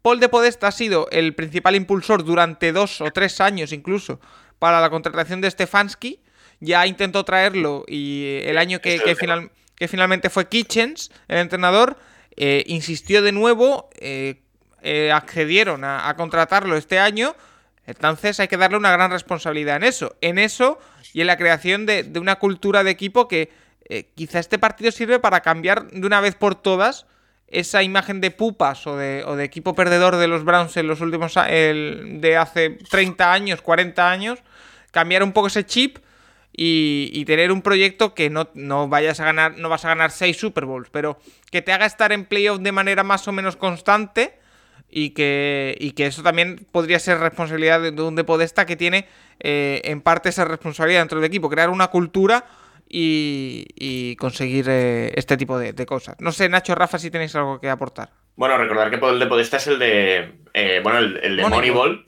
la mano derecha de Billy Bean. En la peli su personaje no se llama Paul de Podesta, pero es el que hace Jonah Hill. No es, el Paul de Podesta no está gordo, pero bueno, Jonah Hill hace de él en la peli. Y, bueno, eh, los Browns eh, siempre ha sido, no sé, eh, ya quiso apostar por Stefanski antes y bueno, parece que ha tenido razón. Y también creo que el fichaje de Andy Berry como, como general manager ha sido muy importante, porque Torsi la verdad es que era un poquito un desastre. Bueno, yo creo que es una persona inteligentísima, de, las mentes más brillantes en cuanto a IQ se refiere, ¿eh? del, mundo del deporte. Y lo que ha aportado a los Browns es coherencia. O sea, los Browns, el problema gravísimo de los Browns desde que adquieren esta nueva franquicia, entre comillas, tras que la anterior se va a Baltimore, es que no habían tenido coherencia, no habían tenido coherencia. Llegó hasta Holmgren ahí cuando se había de O sea, no, no había un proyecto yo, sé a esta gente que le habían ofrecido ser general manager que dices, uff. Y, y, Paul de Podesta, que al principio todos, yo el primero, dices, pero ¿qué hace aquí? Pues le ha dado una coherencia y yo creo que eso es, fundamental hoy en día en, el mundo del deporte y pocos, pocas franquicias deportivas tienen tanta coherencia como, como los Browns bajo, bajo la dirección de, de, de Podesta. Em, aquí en este momento del podcast creo que eh, yo puedo ir a beber agua, Rafa puede ir a por una Coca-Cola porque voy a hacer eh, las preguntas que Nacho Cervera lleva esperando todo el programa. Eh, son tres en concreto. Serpico Data dice, buenas amigos, tras la derrota de Seahawks he leído muchos comentarios de aficionados pidiendo un cambio de head coach alegando que Pete Carroll ya está caduco. Así que esta semana me gustaría que Nacho Cervera, como gran seguidor de Seattle, nos diera su opinión al respecto. Gracias. Iván Girona dice, ¿creéis que la era Carroll se ha acabado en los Seahawks? Yo creo que ha sido, han sido la gran decepción de este fin de semana. Y Gustavo con V nos dice, muy buenas, ¿nos da, la sensación con Seattle de que es como eh, Green Bay antes de la Flair? Un... Eh, en QB eh, élite entrando en playoff y para casa. Y Pete Carroll podría ser eh, McCarthy. No me esperaba ese nivel de Jackson y, Ravens. Me quito el sombrero. Anularon por completo a Henry y me alegro un montón por los Browns. Eh, Pete Carroll, amigo Nacho, Eh, ¿Qué te parece? Pues sí, sale muy tocado de, este, de este año. No tanto del año en global, pero sí de ciertas situaciones que nunca se han corregido. O sea, eh, lo de. El ataque. Eh, bueno, el equipo ha sido desbalanceado toda la temporada. O sea, realmente empezó siendo un muy buen ataque y una defensa horrible y acabó al revés. La defensa, la defensa hace un gran partido esta semana hasta que, hasta que no pueden más. Pero el ataque ha sido peor. O sea, bueno, analíticamente ha sido peor que el de los Bears. Y mira que el de los Bears jugó horrible el partido contra los Saints. Entonces es que. Eh, a ver, Pete Carroll, rodeado por gente que sabe, siempre lo ha hecho bien. O sea, es decir, la época en la que tenía ahí a Dan Quinn o a Gus, Bradley antes, eh, siempre funcionó muy bien. En ataque nunca ha tenido un gran coordinador, pero ha sabido, como sobre todo la época de Marshall Lynch, supo sobreexplotarle genial, menos en una jugada concreta, eh, y, sacar victorias y ser equipo y ganar desde la defensa. Pero a mí me da la sensación de que últimamente eh, con defensas no te vale para ganar. O sea, es decir, eh, para ganar con una defensa tienes que tener una defensa hiperdominante y un ataque que sea funcional al menos. O sea, hoy en día la NFL pero lo ponía el otro día en Twitter, yo creo que los Broncos de Manning no ganarían el anillo hoy en día. Yo creo que eh, una necesitas tener un mínimo de ataque y, y, Seattle este año no lo ha tenido. A mí el problema es que, eh, y ya me lo esperaba, que no va a cambiar de coordinadores. O sea, yo creo que eh, Schottenheimer y Norton son mediocres como mucho. Y, ya tenía claro que no los iba a cambiar y a ver, es que a ver el año que viene. O sea, realmente a mí la pena que me da esta temporada es que creo que era el año para, tener opciones de anillo. Eh, creo que la plantilla era la mejor desde los años de la Super Bowl y me parece muy difícil que la plantilla del año que viene sea de este nivel. O sea, creo que se van a ir alguna pieza importante y lo que va a llegar tampoco tienes draft. Lo que va a llegar no sé si estará al nivel. Esa es la gran duda que tengo. Rafa. Y a ver. A ver, yo, creo que la comparación con los Packers es buena. O sea, los Packers está claro que con la Flair mete a Rodgers en un sistema que Rogers no le gustaba mucho porque Rogers es más free spirit, digamos, pero dentro de ese sistema está funcionando a la perfección, un sistema donde entra mucho el timing en el juego y yo creo, y lo he repetido varias veces, yo creo que es lo que necesitan los Seahawks, ¿no? ese timing, ese sacar la pelota rápido, no tanto drop back largo, no tanto buscar el home run en cada jugada. Eh, y, mm, ahora, el problema es que que Carroll es, su especialidad es defensa, McCarthy era ataque. Entonces aquí casi, en vez de quitar a Carroll, estaríamos hablando de traer un coordinador de ataque élite. Eh, yo creo, eh, para, solventar lo que nos decía nuestro oyente con esto. Entonces, no lo sé, es complicado, pero está claro que no ha sacado todo el jugo que podía haber sacado o que queda esa sensación el ataque de Seattle y que una temporada en que bate Metcalf las yardas de recepción de la historia del club y bate el número de recepciones, el récord de la historia del club Lockett. Yo creo que Lockett eh, no lo han utilizado lo suficiente al final y, que bueno, mm, no, lo sé, yo, yo estoy de acuerdo que, que quede esa sensación, ¿no? Que podían haber hecho mucho más los, los eh, Seahawks y que con mucho menos los Rams les acabaron ganando. Y que han perdido la, identidad por el camino, que nadie sabe dónde estaba esa identidad de. Pues, bueno, por lo menos en las primeras semanas eras un equipo alocado en ataque que conseguía. Pero esa identidad, ¿dónde está? O sea, han intentado. otra... tampoco, han sido eso nunca. Te estudian, te, miran, etcétera, y, no, no sé, yo no, no, tengo aquí delante las estadísticas, pero los números de Carson en el inicio de temporada son demoledores, ¿eh? Positivamente. Pero, Nacho, había, mes y medio que eran imparables. sí. Bueno, a ver, el partido clave es el partido con los Vikings. Los Vikings es el primer partido que cortocircuita este ataque y el resto de equipos empezaron a ver eso, empezaron a hacer cambios parecidos. Y, luego la segunda parte, de la derrota en Arizona. Sí, sí, sí. Totalmente. Sí, pero aquel partido, aquel partido todavía tiene otras cosas de que se te lesionan los dos running backs titulares en ese partido. Vas con los rookies a ese partido. Pero sí, a partir de ahí pierdes tres partidos seguidos prácticamente. Los tres partidos que pierdes, más allá del de Yaya, son los tres partidos ahí. Y sí, pero realmente es que el momento en el que se cae el juego de carrera, cae el ataque y nunca recuperaron. Mira que volvió Carson, pero el ataque nunca, nunca ha hecho nada después. Ahora tú dices, no es que los Giants estaban muy bien, no es la primera, la, defensa de los Giants, pero luego a los Giants los cogen los Browns y, les, vamos, les ganan con facilidad en Nueva York y luego los Ravens. O sea que dices, no son los Giants, soy yo que no estoy, ¿no? Eh, no, ya, los Giants tienen un muy buen tercer cuarto en el que anotan dos touchdowns y claro, si, si tienes un ataque malo y el rival te anota 14 puntos seguidos, no vas a hacer nada. Ahora, y creo que no hay, no hay, un solo. Estoy en los números de Carlson y, no hay un solo running back de los Seahawks que corra para más de 100 yardas en un partido en la temporada, ¿no? Seguramente no. O sea, Carlson sí que hay algún partido que ha tenido. Carlson, el mejor partido son 80 yardas eh, ¿Contra? Miami, donde hace un gran partido Seattle, uno de los mejores encuentros de Seattle en la temporada en Miami. en septiembre. Eh, sí, 80 yardas, sí, sí, el 4 de octubre. Sí, o sea, combinadas sí que ha hecho algún partido de 100 yardas. no, no, combinadas sí, pero, no, no.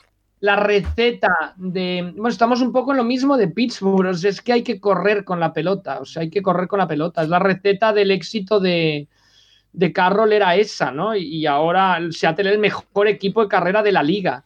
Y ahora es que no sé en qué sitio están, pero tengo cero, cero partidos de 100 yardas Carlson. No sé. Eh, Vamos con, más temas. Eh, una pregunta de respuesta rápida, eh, porque lo trataremos en batallas de, playoff, así que eh, no nos vamos a explayar aquí. Álvaro Antón, van a enfrentarse el mejor ataque de la temporada Green Bay, con que no el más potente, que yo creo que es Kansas City, contra la mejor defensa, dice los Rams. nos sacará de dudas de que es mejor si disponer de un gran ataque o una gran defensa. A priori, ¿qué preferís tener los chicos del Capologist? En una frase, ¿qué prefieres? ¿Un ¿Un gran ataque o una gran defensa, eh, Nacho? Eh, hoy en día la NFL sin ataque no se gana. O sea, yo prefiero tener un ataque que me meta 30 puntos todos los días. Rafa. Yo no diría hoy en la NFL, hoy diría en el fútbol americano. Mira, mira el partido de anoche. O sea, los ataques están, que es lo que quiere la liga, ¿no? Porque es lo que da espectáculo. Los ataques están aplastando, dominando. Y sí, con una defensa puedes sacar un buen partido, puedes ganar un buen partido, pero no te veo. O sea, yo no veo a los Rams ganándole a Seattle, a Green Bay, a New Orleans y a Kansas City. No. No. Em, Fer NFL, hola, ¿creen que Chicago debería ir a por un quarterback veterano para ganar ya, aprovechando su defensa? ¿O irían a por uno en el draft? ¿Nagy debería seguir eh, o es ciclo cumplido? Em, eh, Nacho, el problema... Uy, perdón. El problema con Chicago es eh, su tema salarial, ¿no? Se han dejado un, pastón en Fouls y creo que no se lo pueden quitar de encima. Bueno, habrá que verlo. a ver, el tema es verdad que la, defensa de Chicago ha ido menos eh, durante la temporada. Es verdad que esta semana, por ejemplo, no juegan un mal partido, pero eh, no ha sido tan dominante como otros años. Y no sé, habrá que ver de cara al año que viene, pero eh, yo no creo que con un cuarto. O sea, yo creo que el ataque de los Bears lo tienes que hacer prácticamente entero nuevo. O sea, Allen Robinson es agente libre, que Allen Robinson debe ser el, único gran jugador que tiene ahí ahora mismo. Y, no sé, a mí me, los Bears me dan muy malas sensaciones para el año que viene. Más ahora que van a mantener a Nagy, seguramente, si no lo han echado ya. Eh, yo lo va a seguir. Y no sé, no me dan muy buenas sensaciones de cada año que viene este equipo. Y a ver, es que Trubisky, a ti te gusta Paco, pero jugó bien dos partidos en diciembre. A la que ha vuelto nadie de coordinador de, play caller ha sido otra vez un desastre. Y es que no entiendo por qué ha vuelto nadie como play caller, no lo entiendo. Porque tiene un ego y le gusta cantar jugadas y hacerlo mal, obviamente después, pero Sí, la verdad es que los dos últimos partidos los ha cantado Nagy y han sido dos desastres. Es verdad que eran Packers y Saints, que no es fácil, pero por favor, o sea, lo de esta semana ha sido increíble. Eh, al menos el partido lo daba Nickelodeon y no ha sido tan tostón viendo, viendo las, las, tonterías que hacían ahí en la tele, pero eh, no sé. Eh, a mí, eso, no creo que Chicago esté a un quarterback de ser candidato al anillo. hace un par de años sí, ahora no. Sí. Titus dice, Washington está un buen quarterback y algún retoque más de poder competir. ¿Qué quarterback sería más factible? Fan eh, Washington Football Team también nos dice, a ver si me ayudáis a ordenar las posiciones que más les hace falta a Washington para reforzar al equipo de cara a la temporada que viene. Tengo algunas pensadas, pero quiero saber vuestra opinión. Para mí, quarterback, linebacker, wide receiver, strong safety, eh, línea ofensiva y tight O sea, eh... a ver, iba a decir prácticamente todo, pero... No, lógico. Bueno, eh, primero es el nombre. Claro. Eh, primero, nombre. primero nombre. Y después ya. Eh, Rafa, no, pero en el tema Washington que tú lo has comentado un poquito antes, sí que es verdad que le hace falta un quarterback como el Comer. Es otro de los equipos. Es que al final eh, parece que no, pero me salen muchos equipos que necesitan un sí, quarterback. vamos ¿eh? a vivir, o sea, está claro que el Capologist no se puede detener. Tenemos que volver a estar 52 semanas, ¿no? Bueno, Con tanto movimiento que va a haber de corebacks, 52 semanas en activo en el 2021 también, ¿no, Paco? yo te las, te las firmo, no sé vosotros. Yo ya, yo ya, ya el compromiso ya está, ¿eh? Pues no, no, no, coreback, no sé, yo me iría con Heineke y sí que buscaría a alguien en el draft, mira. Yo es que lo de, lo de Heineken no me lo No, creo. yo, yo haría esto. me- yo- Yo, yo no me lo creo. Yo estas apariciones de un quarterback que ha estado Bueno, mm, seis bueno, años bueno. Sólido, sobrio. Sí, no- pero no porque está pero mal, ¿eh? lo, Yo lo creo que, que ahí lo que hemos hablado siempre. Smith es muy buen mentor, no sé, yo iría con ellos dos, mm, Heineke por delante, Smith casi como corebacks coach, y sí. que buscaría algo en el draft, que seguro que algo interesante pueden encontrar. Yo creo que, que en, en la mitad de la primera ronda, que es donde van a estar, les puede caer un buen quarterback. Les puede caer No sé. un, un Wilson. No sé si Wilson ahora está subiendo Wilson, mucho. Wilson no va a pasar del 5.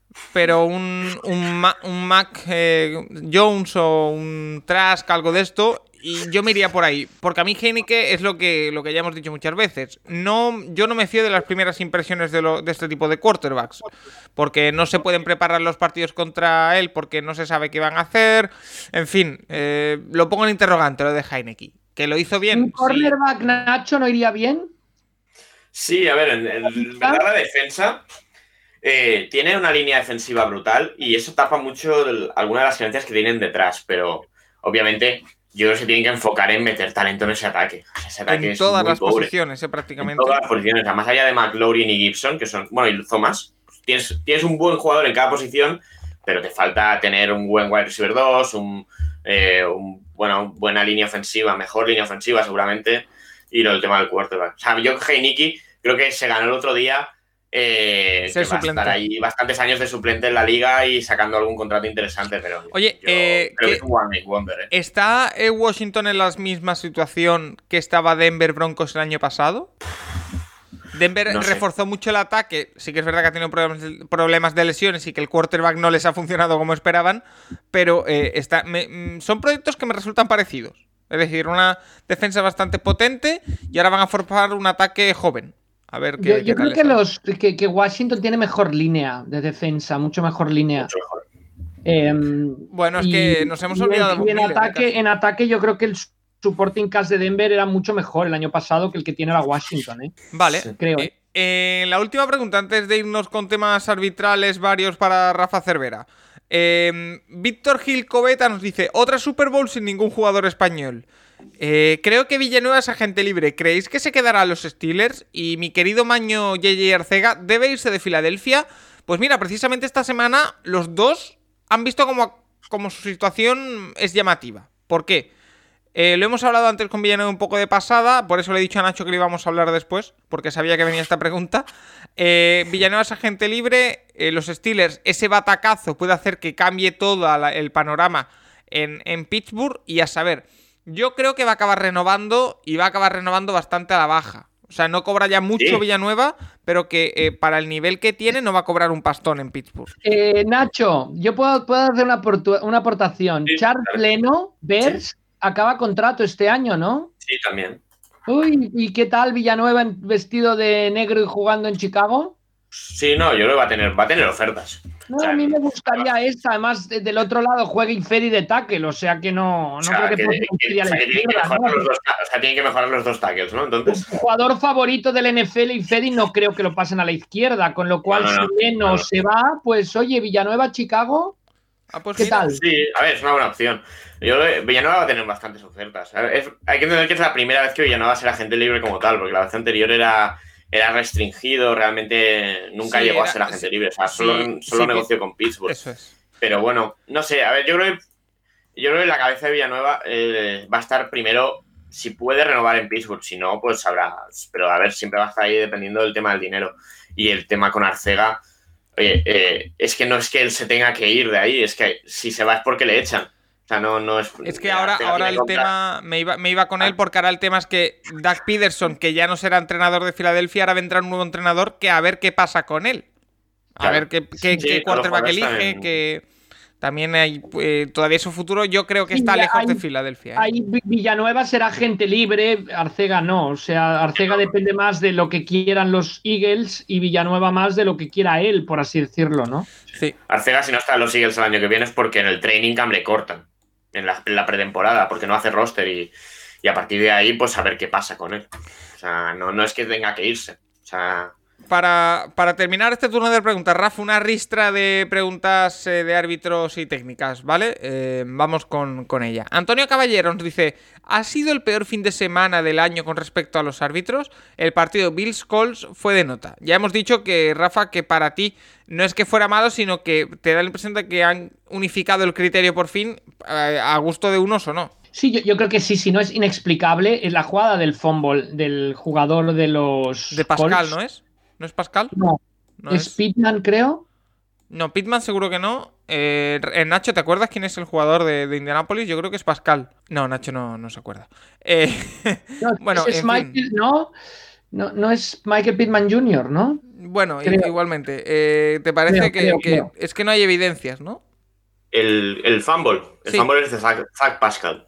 Ah, vale, perdón. Lo retiro. Este han unificado la, La, jugada esta me parece que, la. A ver, la, la, clave es el se levanta, quiere correr. Ahí hay el, y ahí en principio no lo tocan, pero como no hay evidencia y los árbitros habían dicho que sí, pues se marca down by contact y ya está. Digo, tanto Nacho como yo, como el especialista de árbitros de la CBS que daba el partido, Gin Steratore es ex árbitro en NFL, veíamos que no había contacto, por lo tanto tenía que haber sido fumble. Sin embargo, no, no, el árbitro, que además sea los buenos, Al, Allen, dice que no hay suficiente evidencia y entonces no cambian la, decisión. Bueno, a mí me parece que, en el fondo es una cuestión de apreciación, pero que si van a, a, buscar ese baremo, pues ya me está bien. O sea, no, no, yo no lo veo un error garrafal, simplemente es que va a ser muy difícil que se cambien las... o sea, tiene que ser muy obvias, digo yo, más del 100% para cambiarse una decisión tras ver lo que, lo que ocurrió en ese, en ese encuentro, ¿no? Que, que, lo que digo, que ya me parece correcto siempre y cuando siga siempre la misma tendencia, ¿no? El partido yo no lo vi tan mal arbitrado, o sea, eh, eh, ah, sí que hay una jugada en el primer cuarto, que es vergonzoso, que hay un balón que bota fuera del, campo y hay un árbitro que dice que es pase completo. Esto fue increíble. Pero bueno, al final, al final lo tuvieron, no, se equivocaron, al final lo tuvieron correcto. Entonces, bueno, eh, que son de yo que cuando se ven muy mal los árbitros, cuando uno dice A y el otro dice B, queda muy mal en la tele, queda muy mal. Pero que en general yo no, no vi. Mm, errores tan sonados o, como los que hemos visto en algunos momentos en la, en la temporada. ¿eh? Es mi apreciación. Vale, eh, Bernabé Deniz, una pregunta técnica para Rafa. A raíz de la penalización pitada a Steelers sobre el minuto 14-30 del primer cuarto, el inelegible man downfield, ¿lo marca la línea de scrimmage o lo marca la posición del center? Porque en esa jugada ambos estaban más o menos a la misma altura. Gracias. No, el, downfield es la línea de scrimmage, o sea, no tiene que ver dónde estén los compañeros. El jugador que se va a recibir, a, bloquear cuando es una, jugador, una jugada de, de, de, pase. Perdón, de, sí, o sea, se va a bloquear como si fuera carrera cuando es una jugada de pase. Eh, Francisco Javier Fernández nos dice, ¿qué diferencia hay entre eh, Panther Returner y Kicker Returner? ¿Por qué se usan jugadores diferentes para esos retornos? No lo entiendo. Bueno, depende un poco de la elevación del balón. O sea, en un punt se levanta mucho más la pelota, con lo cual el jugador que recibe el balón tiene menos sitio, o sea, le, van a llegar enseguida. Con lo cual, en un punt return buscas un jugador más elusivo, más de movimientos rápidos. En cambio, en un kickoff hay más espacio, entonces buscas un jugador más veloz para retornar el kickoff. Que hay veces que lo hace el mismo en algunos equipos, ¿eh? Pero un poco esa sería la, diferencia, ¿no? Y sobre todo el, el Panther Returner tiene que ser hiper seguro con las manos, porque como. Mejores manos, sí, sí, correcto. Como, como dude un poco, se le van a tirar cinco días encima y la pelota no la va a tocar, no lo va a volver a tocar en esa jugada. Íñigo de Diego nos dice, en el partido Seahawks-Rams no entiendo por qué se le da un tiempo muerto a Seattle tras haber perdido sus tiempos muertos por la elección de un challenge. ¿Fue por la lesión de un jugador? ¿A qué se debe esta regla? No, en realidad Carroll pide el challenge en la primera mitad Entonces ahí pierde un tiempo muerto. Sí. Pero de cara a la segunda mitad sigue teniendo sus tres tiempos muertos. No le afecte el haber pedido un challenge en la primera mitad.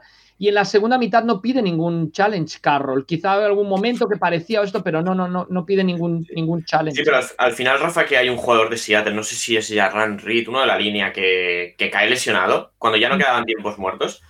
Que es verdad que yo tampoco lo acabé de entender ahí. Que bueno, una cosa ahí con el tema, es muy curioso, ¿eh? con el tema de los arbitrajes malos, lo que fue un desastre fue esta acción que dices, Nacho, y lo mismo la de la revisión del Colts, del em, que ya lo apuntó Katanowski en Twitter, del, del Colts Bills, el tiempo, o sea, en principio, si tienes un jugador lesionado, se te quitan 10 segundos, o sea, si, si, la, si ya no tienes tiempos muertos, el equipo que, ha cometido la infracción pierde 10 segundos, ¿no? Eh, corre el reloj 10 segundos. En los dos partidos corrieron el reloj en uno 14, en otros 6. Eh, sí que quizás si van a revisar el, partido aquel que hablábamos del, del, fútbol de Pascal, que revisan los árbitros, no el head coach de Buffalo, aunque el head coach de Buffalo pide el tiempo muerto una centésima antes, dijeron que no habían pedido la revisión antes para por si pedía el tiempo muerto. O sea, no sé, yo creo que ese manejo del tiempo de los árbitros en los dos partidos sí que es deficiente y te entran dudas por ello, ¿no? Vale. Pero no hubo challenge como tal, ¿eh? Vale, pues yo creo que hasta aquí el momento para las eh, preguntas, para la actualidad. Vamos a hacer una pequeñita pausa. Llamamos a Juan Jiménez y tratamos tanto el tema de la semana, que es intentar definir con una frase lo que ha sido el fin de semana de, de Wildcard apasionante y el rincón del college en el que hemos tenido esa final entre Alabama y Ohio State. Hacemos una pequeñita pausa y seguimos aquí en el Capology.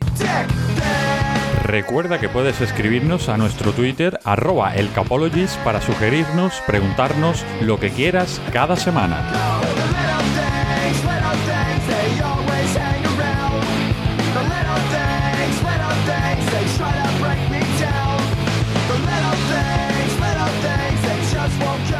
Bueno, pues ya hemos hecho parada en boxes, hemos repostado y hemos llamado al maestro, a Juan Jiménez. ¿Qué tal, Juan? Hola, ¿qué tal, Paco? ¿Cómo estáis? Lo primero que te quiero preguntar es cómo has vivido este fin de semana de, de Wildcard. El tema de la semana hoy es definir el fin de semana de, Wildcard con una frase. ¿Cómo lo has vivido tú? Ah, con mucho frío y con la manta hasta el cuello, pero pues no, sé, disfrutándolo mucho, por supuesto. Ya se acaba la temporada y cada momento, cada minuto, ¿no? cada pase hay que disfrutarlo.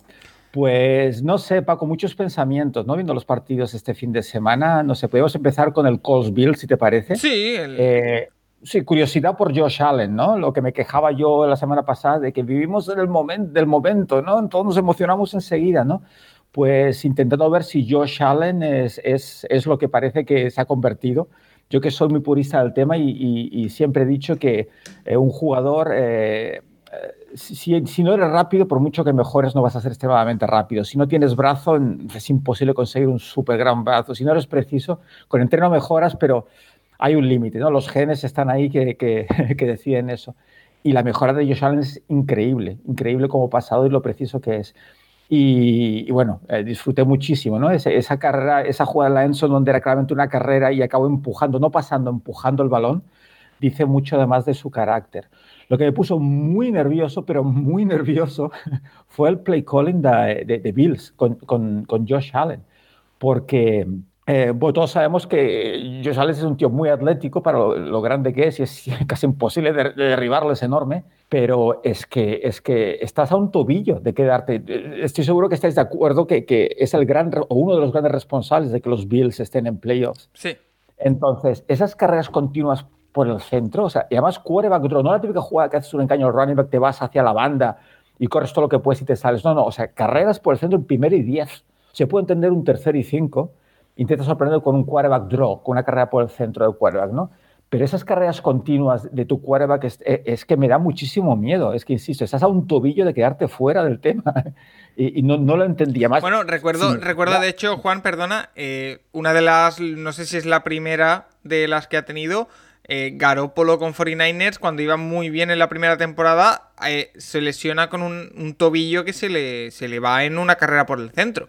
Es decir, que, que, no es tan raro ver cómo se lesionan este tipo de acciones. Bueno, y, Kansas City Chiefs con su super que en el que sneak, que es una jugada que Brady lo ha hecho todavía nunca ha pasado nada. Es que nunca sabes lo que puede pasar, ¿no?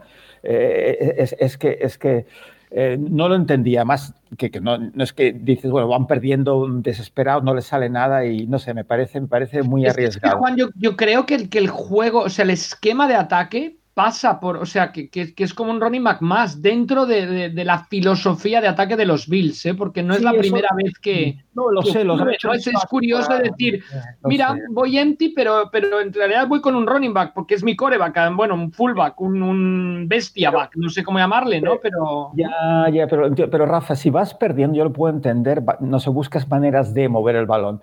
Eh, si tienes a Lamar Jackson, o lo haces o lo haces. Porque si tienes que confiar en que pasa el balón, estás muerto. Pero, Josh Allen, como está jugando. No, no, estoy de acuerdo. Por eso comentaba yo que lo que más me había disgustado de toda la jornada fue Drew Brees lanzándose por encima de la línea de gol para ganar 28-3 a unos Bears que ya ganaban 21-3 a falta de menos de un minuto, ¿no? Claro, claro. Arriesgar al coreback no, no, es tu, es, no es tu elemento más preciado, ¿no? Es, es mi teoría, eh, chicos, pero para mí un quarterback corredor, que además es, imagínate, si tienes un quarterback que es, y cuando digo quarterback que, es un, que sea un gran pasador, ¿eh? asumimos que es eso. Si tienes un quarterback que además es corredor, increíble, pero para mí tiene que ser un recurso, no, no, un arma constante, porque insisto, porque el fútbol es un deporte pues con muchísimo riesgo, entonces es que... Mira, mira McVeigh en, en, una jugada similar, era Wolford, acabó en el hospital y era un draw, ¿eh? no, no era un corro por mi vida, era un draw, un quarterback draw. Por eso lo digo, si vives de eso, insisto, como un Lamar Jackson, como cualquier otro, pues, pues claro, tienes que hacer, es tu sistema, ¿no? Es, pero cuando tienes un quarterback que te está moviendo el equipo pasando el balón, es que es una temeridad, es que me parece muy responsable, continuamente, ¿eh? de vez en cuando para sorprender, para huir de la defensa y ganarte ese primer down corriendo, claro, tienes que hacerlo, pero no como un arma continua, ¿eh? yo, creo que es un error. Y hablando de quarterbacks que corren, eh, Juan, eh, también lo otro que me habías comentado, que, que querías hablar un poco, eh, era Titans Ravens, también ha habido cositas que te han llamado la atención. Sí, Paco, eh, de hecho no fue el partido, en mi opinión, más divertido en cuanto a juego, eh, pero sí muy atractivo estratégicamente, porque teníamos dos equipos que se basan en una buena defensa y correr el balón, y no me hagas pasar mucho la pelota y remontar porque la vamos a liar, ¿no? Un poco el, el, el creo yo, ¿eh? como veía los dos equipos. Entonces, claro, ¿por qué ganó el juego de carrera de Ravens al juego de carrera de Titans? Yo lo veo muy claro, es un tema de números. ¿eh? El tema de tener un quarterback que es corredor te da una ventaja numérica, ¿no? Y uno puede pensar, sí, pero es 11 contra 11. No, realmente no, porque la defensa tiene 11 al corredor. En una jugada normal de, carrera, el quarterback deja la pelota al running back y el quarterback queda fuera de la jugada. Ya es uno menos para bloquear. Sí. El running back es el portador del balón. Puede intentar esquivar, romper, pero no se bloquea. O sea, es un 9 contra 11.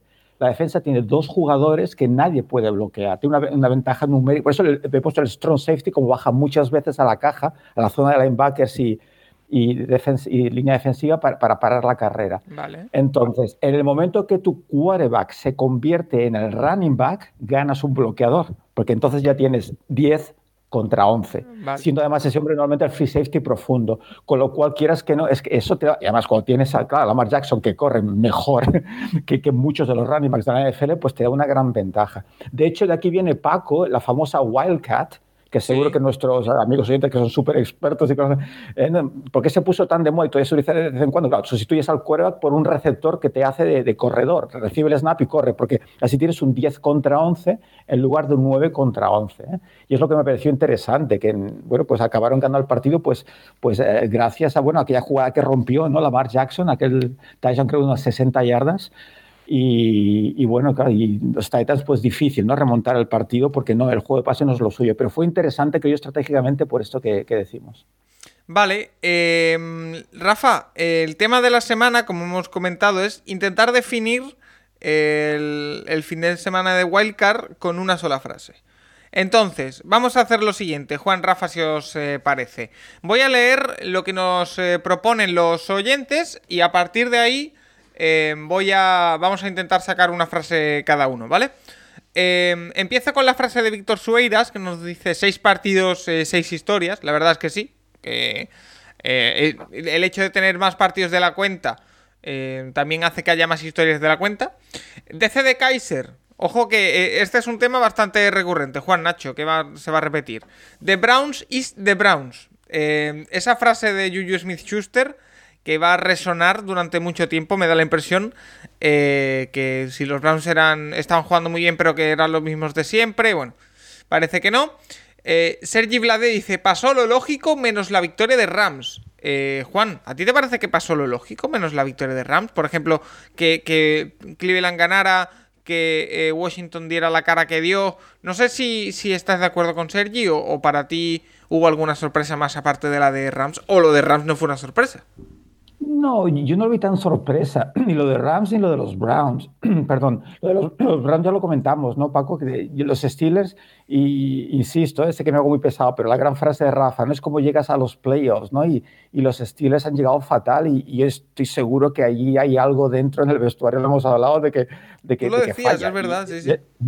Sí, eso afecta. Al... Entonces, a mí no me sorprende tanto. Me ha sorprendido, lo que sí me ha sorprendido es lo de los Bears contra los Saints que, los Saints yo no los vi tan dominantes como, como yo pensaba que iban a ser.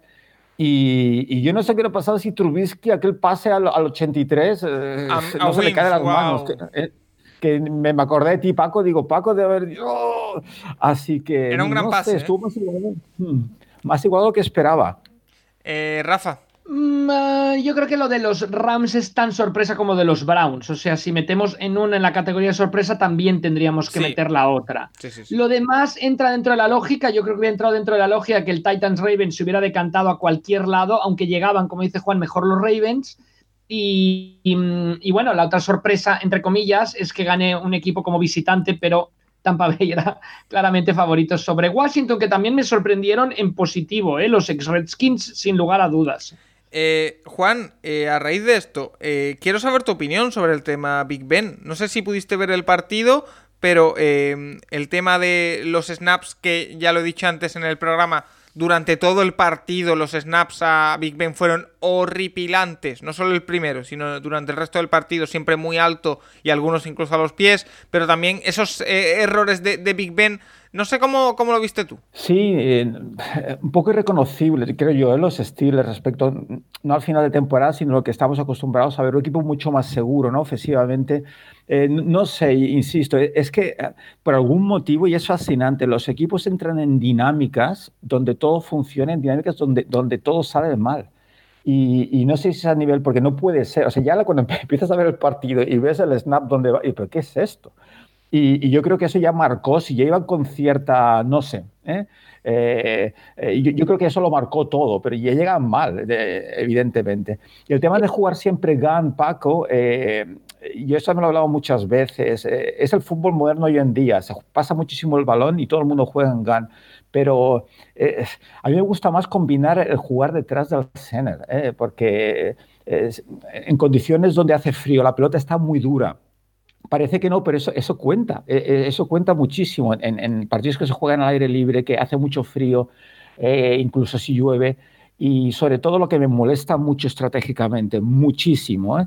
Eh, es cuando es, no sé, gol y inches o tercer down inches y se la juegan desde GAN. O sea, la pelota de retroceder cuatro yardas, cinco yardas. Para recorrer cuatro y cuarto. Rafa, es absurda, más que pierdes el, el, el, el que es típico. Y el que es muy típico que un tío como Rotelisberg, un tío como Allen, se deja caer y ya está. O sea, gana tres yardas. Mira los Ravens, ¿qué jugo le sacan a eso? Con el fullback este, con, ¿sabes? O sea, que, que sí, sí, sí. Hay cosas que no entiendo, ¿no? Se me También lo que decías de los estilos, perdona, de las dinámicas. Yo me acuerdo que David Cons nos comentó el otro día que si le dábamos importancia que dos jugadores de los estilos se hubieran empujado, golpeado, etcétera, en la banda. Y mira, al final, sí, yo le dije que no, y al final sí, ¿eh? porque se ve que ese vestuario, te digo, Tomlin creo que es un gran entrenador, control de vestuario, manejo de vestuario, no ha podido, o sea, no han sido los Steelers de siempre, ¿no? Desde, mm, ha habido, es un equipo conflict, se ha convertido en equipo conflictivo, ¿no? Desde la época de Antonio Brown y compañía, que no lo habían sido nunca los Steelers antes, eh, Son, es un tema en deportes de equipo, perdona Paco, es que yo creo que es vital y sé que es un tópico, pero el, muero por ti, voy a hacer lo que sea por ti, ¿no? En cualquier momento, o sea, esa sensación de todo el mundo estar con todo el mundo, te da ese extra, mm, creo yo, eh, y no sé, hay equipos que Dalton, no sé si os acordáis cuando la conmoción, que nadie fue, o sea, nadie reaccionó en los Cowboys. O sea, hay, hay, hay cosas, hay equipos que se ven, creo yo, en el campo como están por dentro en el vestuario. Sí, Eso, mira, yo nunca había estado muy pendiente, pero desde que lo estoy, Juan, eh, me doy cuenta de más eh, cosas y cosas como esta de, Steelers. Eh, vamos con más. Serpico y Data dice: Me lo he pasado de puta madre. yo no veo Bastante gráfico, ¿eh, David? Bastante gráfico. En, ¿no? yo, no veo No sé un adjetivo que es, pero bastante gráfico. Didio dice: Espero que este formato se quede para no irse. también estoy de acuerdo con ese titular. Juan Fútbol. Ojo a este, que este eh, es bastante eh, filosófico. Días de mucho, vísperas de nada. Es decir, también es cierto que se nos está yendo la temporada. Em, Asturias Colts, partidazo para abrir boca y luego bastante aburridos en general. Quizás se salva el Ravens versus Titans. Iván Girona eh, lo resume no solo en una frase, en una palabra, marrón. Ahí al que quiera entender que entienda. Eh, Pablo Cañivano dice, tanto va el cántaro a la fuente, también podría ser. Eh, mira, Rafa, una dedicada a ti. Snap MMM. Empezar 5-0 no garantiza absolutamente nada. ¿Por qué? Bueno, tú dije empezar 5 eh, victorias, 0 derrotas. Ah, vale, vale, vale, vale. No, yo pensé que estaba metiendo con mis pronósticos. No, no, no, no, no. Que tú dijiste eh, que no, ya, ya, ya, ya, es broma, no garantizaba nada. Entonces, mira, tuviste razón. Sí, sí, lo, importante, ¿no? Esto es como en el, en el tenis gana el que gana el último punto. Sí. Eh, y aquí igual, ¿eh? Matrioska, coitus interruptus. Aquí me lo tienen que explicar, porque no entiendo dónde está el interruptus. Eh, Pantera Atlético, el mejor de siempre pues puede ser que el fin de semana haya sido uno de los mejores, la verdad. Eh, Codaneta, el SID no importa, lo relevante es el estado de forma. Eh, Canal Cards, vaya brownie para los chips. A ver. Íñigo de Diego, Nickelodeon, también, es otra de los titulares del fin de semana. Eh, Juan, ¿pudiste ver algo de lo que ha pasado en Nickelodeon o no? Paco, no, Juan y yo somos del siglo XIX. No nos preguntes qué opinamos de Nickelodeon, por favor. Sí, sí, Rafa, perdona, perdona, no me incluyas. Ay, perdón, perdón, perdón. Por supuesto, Rafa Cervera, por favor, déjame que explique mi opinión. Pues sí, querido Paco. Eh, vi ciertas imágenes de un touchdown cuando empezaron a, salir ahí gráficos con, con fuentes ahí y lo encontré increíblemente cutre. O sea, me parece que...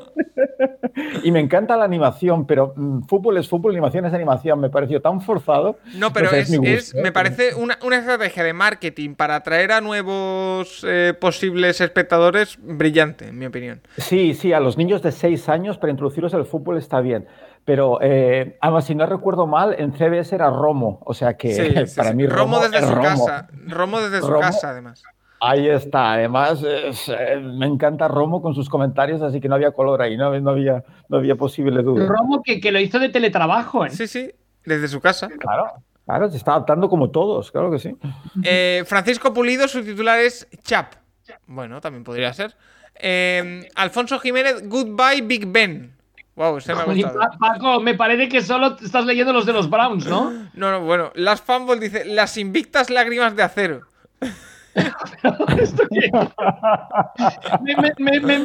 se ve que me han invitado a la perrera Brown esta, ¿no? Eh, Bugs, eh, los seguidores de Buccaneers, Cañones y Fútbol en, castellano dicen haters. Bueno, pues, pues, están sufriendo bastante el tema hater con, con Tom Brady y se toman la revancha. La vitrina de Lambo dice queremos más Nickelodeon. Bueno. Y Gerard, Gerard leer que lo resume todo y, dice, mi mujer me dijo, ya te puedes quedar en el sofá para siempre. este, estamos bastante identificados los que estamos casados. ¿eh? Eh, eh, Rafa, Juan, sale algún titular para lo que ha pasado este pasado fin de semana? agotado, desbordado. Yo, mi, mi, titular sería, no me acuerdo de lo que ha pasado este fin de semana. Porque eh, ha habido tal acumulación de historias, de cosas que decir, de que yo no me acuerdo. O sea, me lo vais contando y lo recuerdo, pero si tuviera que decirlo por mí mismo, no me acordaba. Juan, ¿te sale algún titular? Sí, Paco, el mío sería el despistado que entra y dice, ¿y los Patriots cuando juegan, no? Sería ¿Y dónde está Belichick? Ostras, buenísimo. ¿Qué hace eh, Brady vestido así? ¿Sabes? Estas cosas, algo así, elegid vosotros. Sí, sí, sí. ¿Cómo es posible que en un mismo fin de semana ganen un partido de playoff los Browns, los Bills? ¿no? Los ¿Cómo, es posible? Y no, y no sé si hay alguno más. Sí, y, otro, otro titular es eh, el draft de 2018 saca la cabeza. Porque teníamos tres quarterbacks del draft de 2018 en, en estos playoffs. Y los tres han ganado. Lamar Jackson, Josh Allen y Baker Mayfield. Así que. Em, vamos para antes de irnos al rincón del college a, bueno, ya lo hicimos la semana pasada, así que vamos con esto también. Vamos a ver qué tenemos en esta ronda divisional. Ya nos quedan solo 7 partidos para terminar la temporada, ¿eh? Solo 7 y eh, cuatro de ellos son este fin de semana. Los horarios empiezan a ser un poquito más complicados.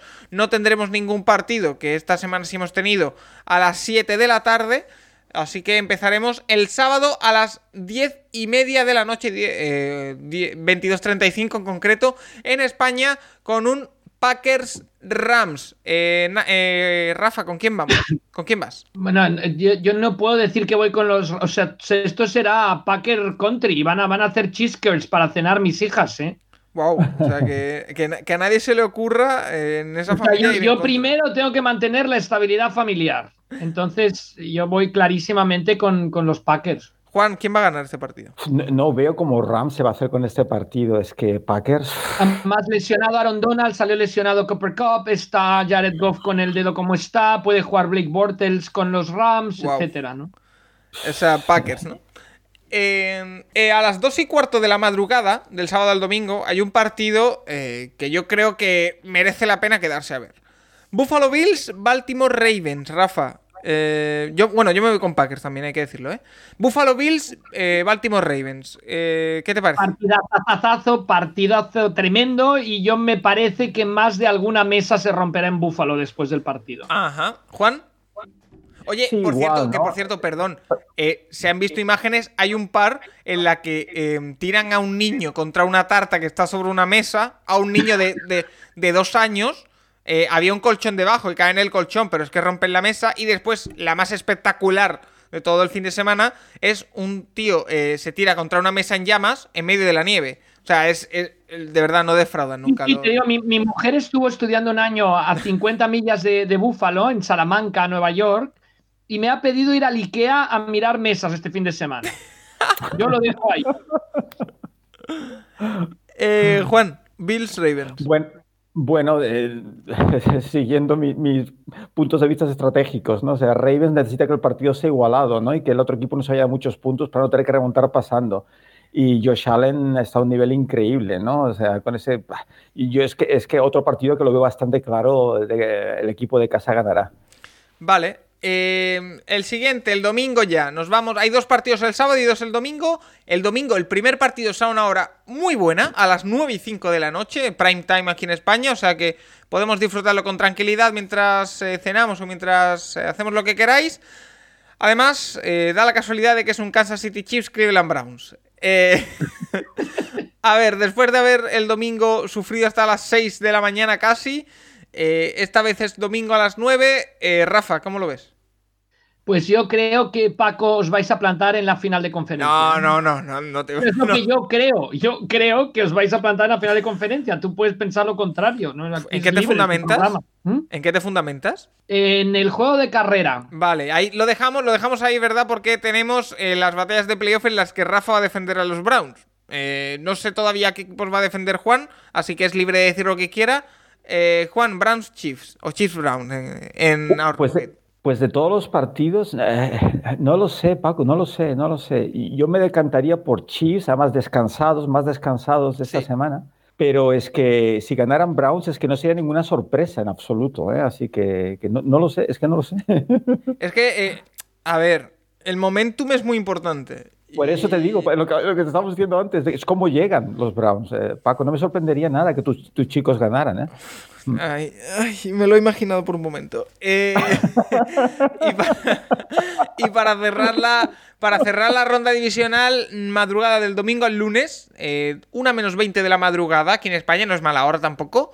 New Orleans Saints, Tampa Bay Buccaneers. Se han enfrentado dos veces ya esta temporada, las dos han ganado los Saints, pero yo creo, Rafa, que nunca habían llegado tan bien los Buccaneers. Eh, ¿Cómo lo ves? Interesante. A mí me sigue impresionando el dominio que tienen los Saints de los partidos y yo diría que, ganarán por tercera vez, ¿eh? me parece. Eh, además las dos veces han, ganado con excesiva facilidad los Saints. Llegan bien, em, ¿no? El matchup, ¿no? Típico de, ¿no? Lo que dicen, el matchup es favorable a los Saints, ¿no? De, entre los dos equipos, la defensa de los Saints se sale. Em, vaya gran coordinador defensivo tienen. Yo, yo voy con los de Drew Brees. Eh, Juan. Pues otro como el anterior, puede ocurrir de todo, creo yo, pero no lo sé, no lo sé. Los Saints, a pesar de todas las armas ofensivas que tienen, este último partido como que se me quedaron, no sé, sobre todo la primera parte contra Bears, ah, no lo sé. Mira, voy a decantar aquí por la sorpresa. Eh, Tom Brady va, a seguir escribiendo eh, la historia del fútbol americano. Oye, tampoco sería tan sorpresa que ganan los Buccaneers ¿eh? con, con Tom Brady.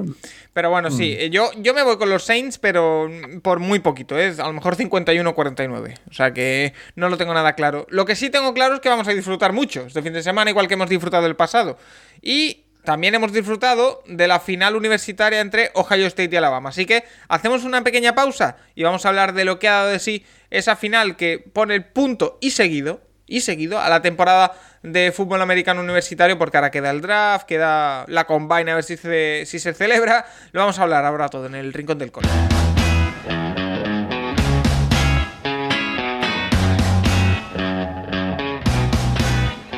En el Capologist también hablamos de fútbol universitario, el rincón del college, con Juan Jiménez.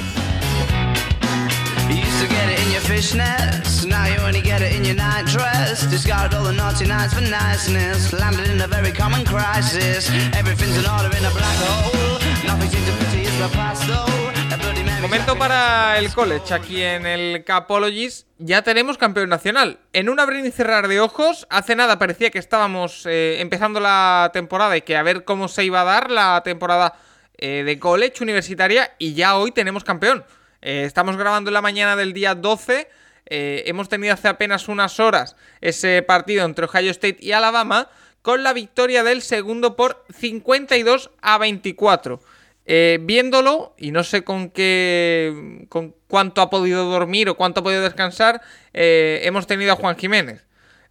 Juan, ese partido, ¿qué tal te, te, ha parecido entre Alabama y Ohio State? Que es el sexto título en 12 años para Alabama, el séptimo de Nick Saban y la verdad con una superioridad aplastante. Lo de Devonta Smith es una cosa loquísima. Sí, uh, bueno, Nick Saban pues ha hecho historia, no ha superado al, al mítico Bear Bryant, ¿no? Tenía los dos seis, seis campeonatos nacionales y, y, como dices tú, pues el séptimo y y nada, un partido muy interesante, muy sobre el guion, creo yo, sobre lo que tenía que ser, eh, en mi opinión, Paco.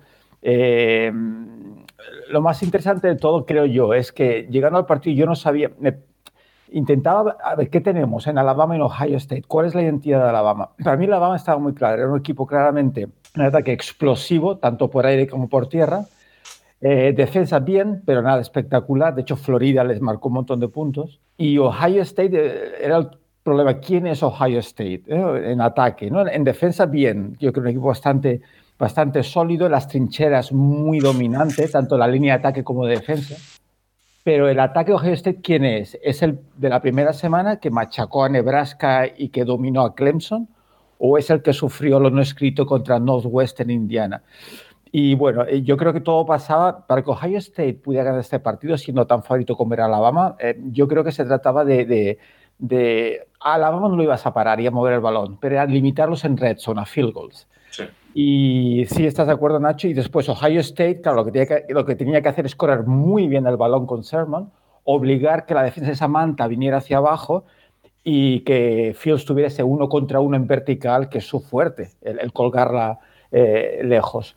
Y no fue así porque Sermon se lesionó el primer drive en ataque, fue una pena, se lo llevaron al hospital, hombro, y un poco ahí se acabó el partido. Eh, yo creo que se acabó el partido. Eh, Fields, pues bueno, un poco Fields en, en, su línea. De hecho, Paco, yo, yo, creo que el partido se acabó en la media parte, porque en, la media parte acabaron 35-17. Fields eh, acabó con un 6 de 15, 90 yarditas nada más. Y, y, bueno, Mac Jones, 25 de 30, 340 yardas, 4 touchdowns y la gran diferencia y el partido, bueno, os podéis imaginar, Davonte Smith, 12 recepciones, 215 yardas, 3 touchdowns a la media parte, se lesionó el primer drive del, después del descanso, una desgracia realmente porque, bueno, era un espectáculo. Eh, y una de las cosas que desde un punto de vista, estratégico más eh, disfruté es el tema de dónde juega Davonte Smith. O sea, cada formación, a ver, ¿dónde me lo coloca Sarkisian? Y fue espectacular, espectacular. Lo ponía a veces en trips, ¿no? Un bunch, tres receptores juntos, y lo escondía por ahí y salía por dentro por fuera. Lo colocaba también, hicieron unas, unas motions y unas reverse motions increíbles, jugadas donde estaba como slot, como receptor interior, al snap, se iba por detrás del cuero, pero volvió otra vez hacia afuera. Y, y por velocidad se iba todo el mundo. Después también en lo que se llama bubble screen, que es esa jugada con dos receptores en, la banda que se le pasa rápido un receptor y el otro bloquea, pues Davonte Smith bloqueando a uno de los defensores como si fuera un screen, entonces, ¡pum!, yéndose a buscar el pase. Estaba en todas partes y fue un espectáculo tremendo. Y nada, un poco pues esto es el resumen de, lo que vi ayer sobre lo, lo, previsto. Una pena lo de Sermon, porque insisto, no creo que Ohio State hubiera ganado, pero sí que el partido hubiera sido más igualado. Eh, Nacho, ¿algo que comentar sobre esa final entre Ohio State y Alabama? Bueno, que a ver, al final la defensa de Ohio State ha jugado un partido bastante mal. O sea, al final eh, creo que Alabama todo lo que intentaba hacer en ataque les salía. Y, y, en el otro lado, Fields la semana pasada tuvo un partido en la que su línea ofensiva aguantó muy bien y esta semana la, línea defensiva de Alabama ha podido con, con, la línea ofensiva y se ha visto, bueno, entre que el juego de carrera no estaba y que él ha, jugado muchísimos snaps eh, presionado, pues eh, se ha acabado ahí el partido. El problema de Ohio State en este partido es que realmente en cada drive, si no se iban con el touchdown, eh, tenían un problema, porque en el siguiente touchdown iba, el siguiente drive iba a llegar un touchdown de Alabama y la, diferencia se iba a hacer mayor. Y bueno, es verdad que eh, a 14 puntos han aguantado hasta prácticamente el último cuarto, pero bueno, ya, ya se veía que Alabama iba a ganar fácil. Eh, bueno, partidazo de Bonta Smith. Durante la semana, mm, Sean Wade, un cornerback de Ohio State que, que va a ir al draft, estaba hablando de voy a parar de Bonta Smith, pues, pues no. Y, y también Najee Harris hizo un partidazo también. Eh, Rafa. Muy bien por el cornerback, ¿eh? Muy bien, estaba muy acertado en su pronóstico de partido, desde luego. Solo le hizo más de 200 yardas en, dos cuartos, ¿no? En dos cuartos, sí. Eso está muy bien para los que hablan. Nada, yo, yo sobre todo una duda con Juan Jiménez. Le han preguntado antes en, uno de nuestros oyentes eh, sobre el ataque y la defensa. O sea, es abrumador, Juan, en los últimos años de college, el dominio de los ataques sobre las defensas y quizá eso es preludio de lo que va a ocurrir en el fútbol americano profesional en los próximos 10 años, no lo sé. Bueno, Rafi, tú eres el experto de arbitraje, sabes que ha cambiado mucho el reglamento facilitando ¿no? el juego ofensivo. ¿no? De, aquellos años ¿no? donde eh, estoy reduciendo mucho, lo sé, las líneas de ataque no podían abrir los brazos ¿no? para hacer el pass protection. ¿no? A cuando había mucho más contacto físico sobre los receptores. El, juego está ahora para, el espectador y que disfrute, en teoría. Eh, bueno, sí, y, los ataques a, ello ayudan. Em, ahora, mi, pregunta, eh, Nacho, es ¿y ahora qué? Es decir, a mí, por ejemplo, eh, se me vino el alma al suelo cuando vi en, los partidos de Wildcard. los Ravens, sí, sí, sí, sí. O sea, necesitas meter puntos, si no, no vas a ganar. Vale. mi, pregunta ahora, eh, Nacho, por ejemplo, es: eh, a mí se me vino el alma al suelo cuando en esta ronda de, de Wildcard eh, vi que ya anunciaban el draft. O sea, yo ya vi, anunciado el draft y digo, wow, ya estamos aquí otra vez. a partir de ahora que ya ha terminado la final nacional, ¿qué, ¿qué tenemos por delante? Porque, por ejemplo, ya se habla ya hay dudas de que eh, vaya a haber Combine, por ejemplo. Sí, a ver, el tema es, ahora a final de mes hay la, Senior Bowl, ¿vale? Que los jugadores eh, senior, eh, la mayoría van a, se reúnen en Alabama en, una cosa que organizan ahí desde hace ciertos años. Que he visto, que he visto la noticia que los, los cuerpos técnicos que iban a ir eran el de Miami y... Y el de Panthers. Y el de Carolina. Sí, siempre, siempre, bueno, a ver, es una, son unos entrenos durante toda la semana que acaban un partido, pero no es que nadie se imagine que es la Pro Bowl, porque los jugadores están jugando algo de verdad, no como en la Pro Bowl. Entonces, eh, sí que hay un montón de, vídeos de uno contra uno, eh, tanto en línea ofensiva contra línea ofensiva, en, en wide receivers contra cornerbacks.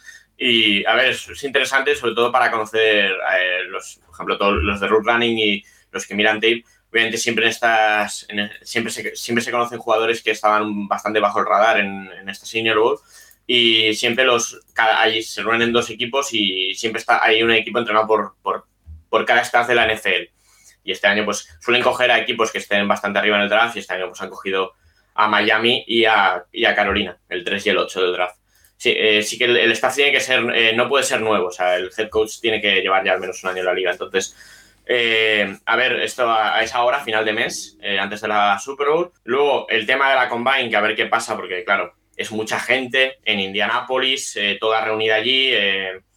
va a ser, no sé, va a ser difícil de que la hagan como se ha hecho siempre. Y luego Nacho, solo apuntar que la Combine la utilizan además para hacer todos los meetings de NFL, de los de prensa, los de marketing, de los diferentes equipos que se reúnen una vez al año y que es clarísimo que eso lo van a hacer telemáticamente, con lo cual hay muchas dudas, sin lugar a dudas. Ah, hay, muchas dudas.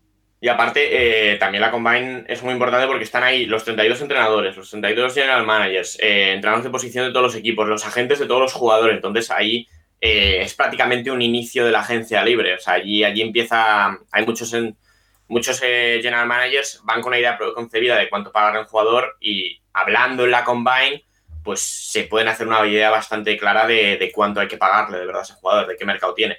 Y, luego, pues eso, eh, y ya a partir de la combine, pues cada, cada universidad hará su pro day a finales de marzo, abril, y ahí pues eh, a ver las, medidas, los tiempos que hacen. Por ejemplo, con, con Devonta Smith es, un jugadorazo, pero la gran duda que hay es el tema físico. O sea, es que es, es muy fino. O sea, nosotros ya lo hablábamos con Rafa viendo el partido de Seattle, que es que pesa 79 kilos. O sea, es un jugador que si de verdad pesa eso en la combine, que yo creo que la combine, si se hace, va a ir solamente a pesarse, eh, ganando, ganando peso y como hizo Murray en su día, eh, va, a ser la gran duda, porque todo lo demás lo hace genial siempre, de Devonta Smith. Entonces, eh, a, ver, a ver cómo pasa. A ver, habrá jugadores que caigan porque hagan una mala combine, otros que, otros que suban, como siempre entramos ya eh, mientras. Es que eh, este mundo es apasionante, el, fútbol americano, porque estamos viviendo los playoffs de la NFL y a la vez ya estamos. Ah, lo hemos visto en las preguntas que nos han hecho hoy los eh, oyentes. Ya hay, hay 8 equipos vivos, pero ya hay 24 pensando en qué pueden elegir en el draft. Y eso se entremezcla. Juan, ahora que ya ha terminado la competición en sí.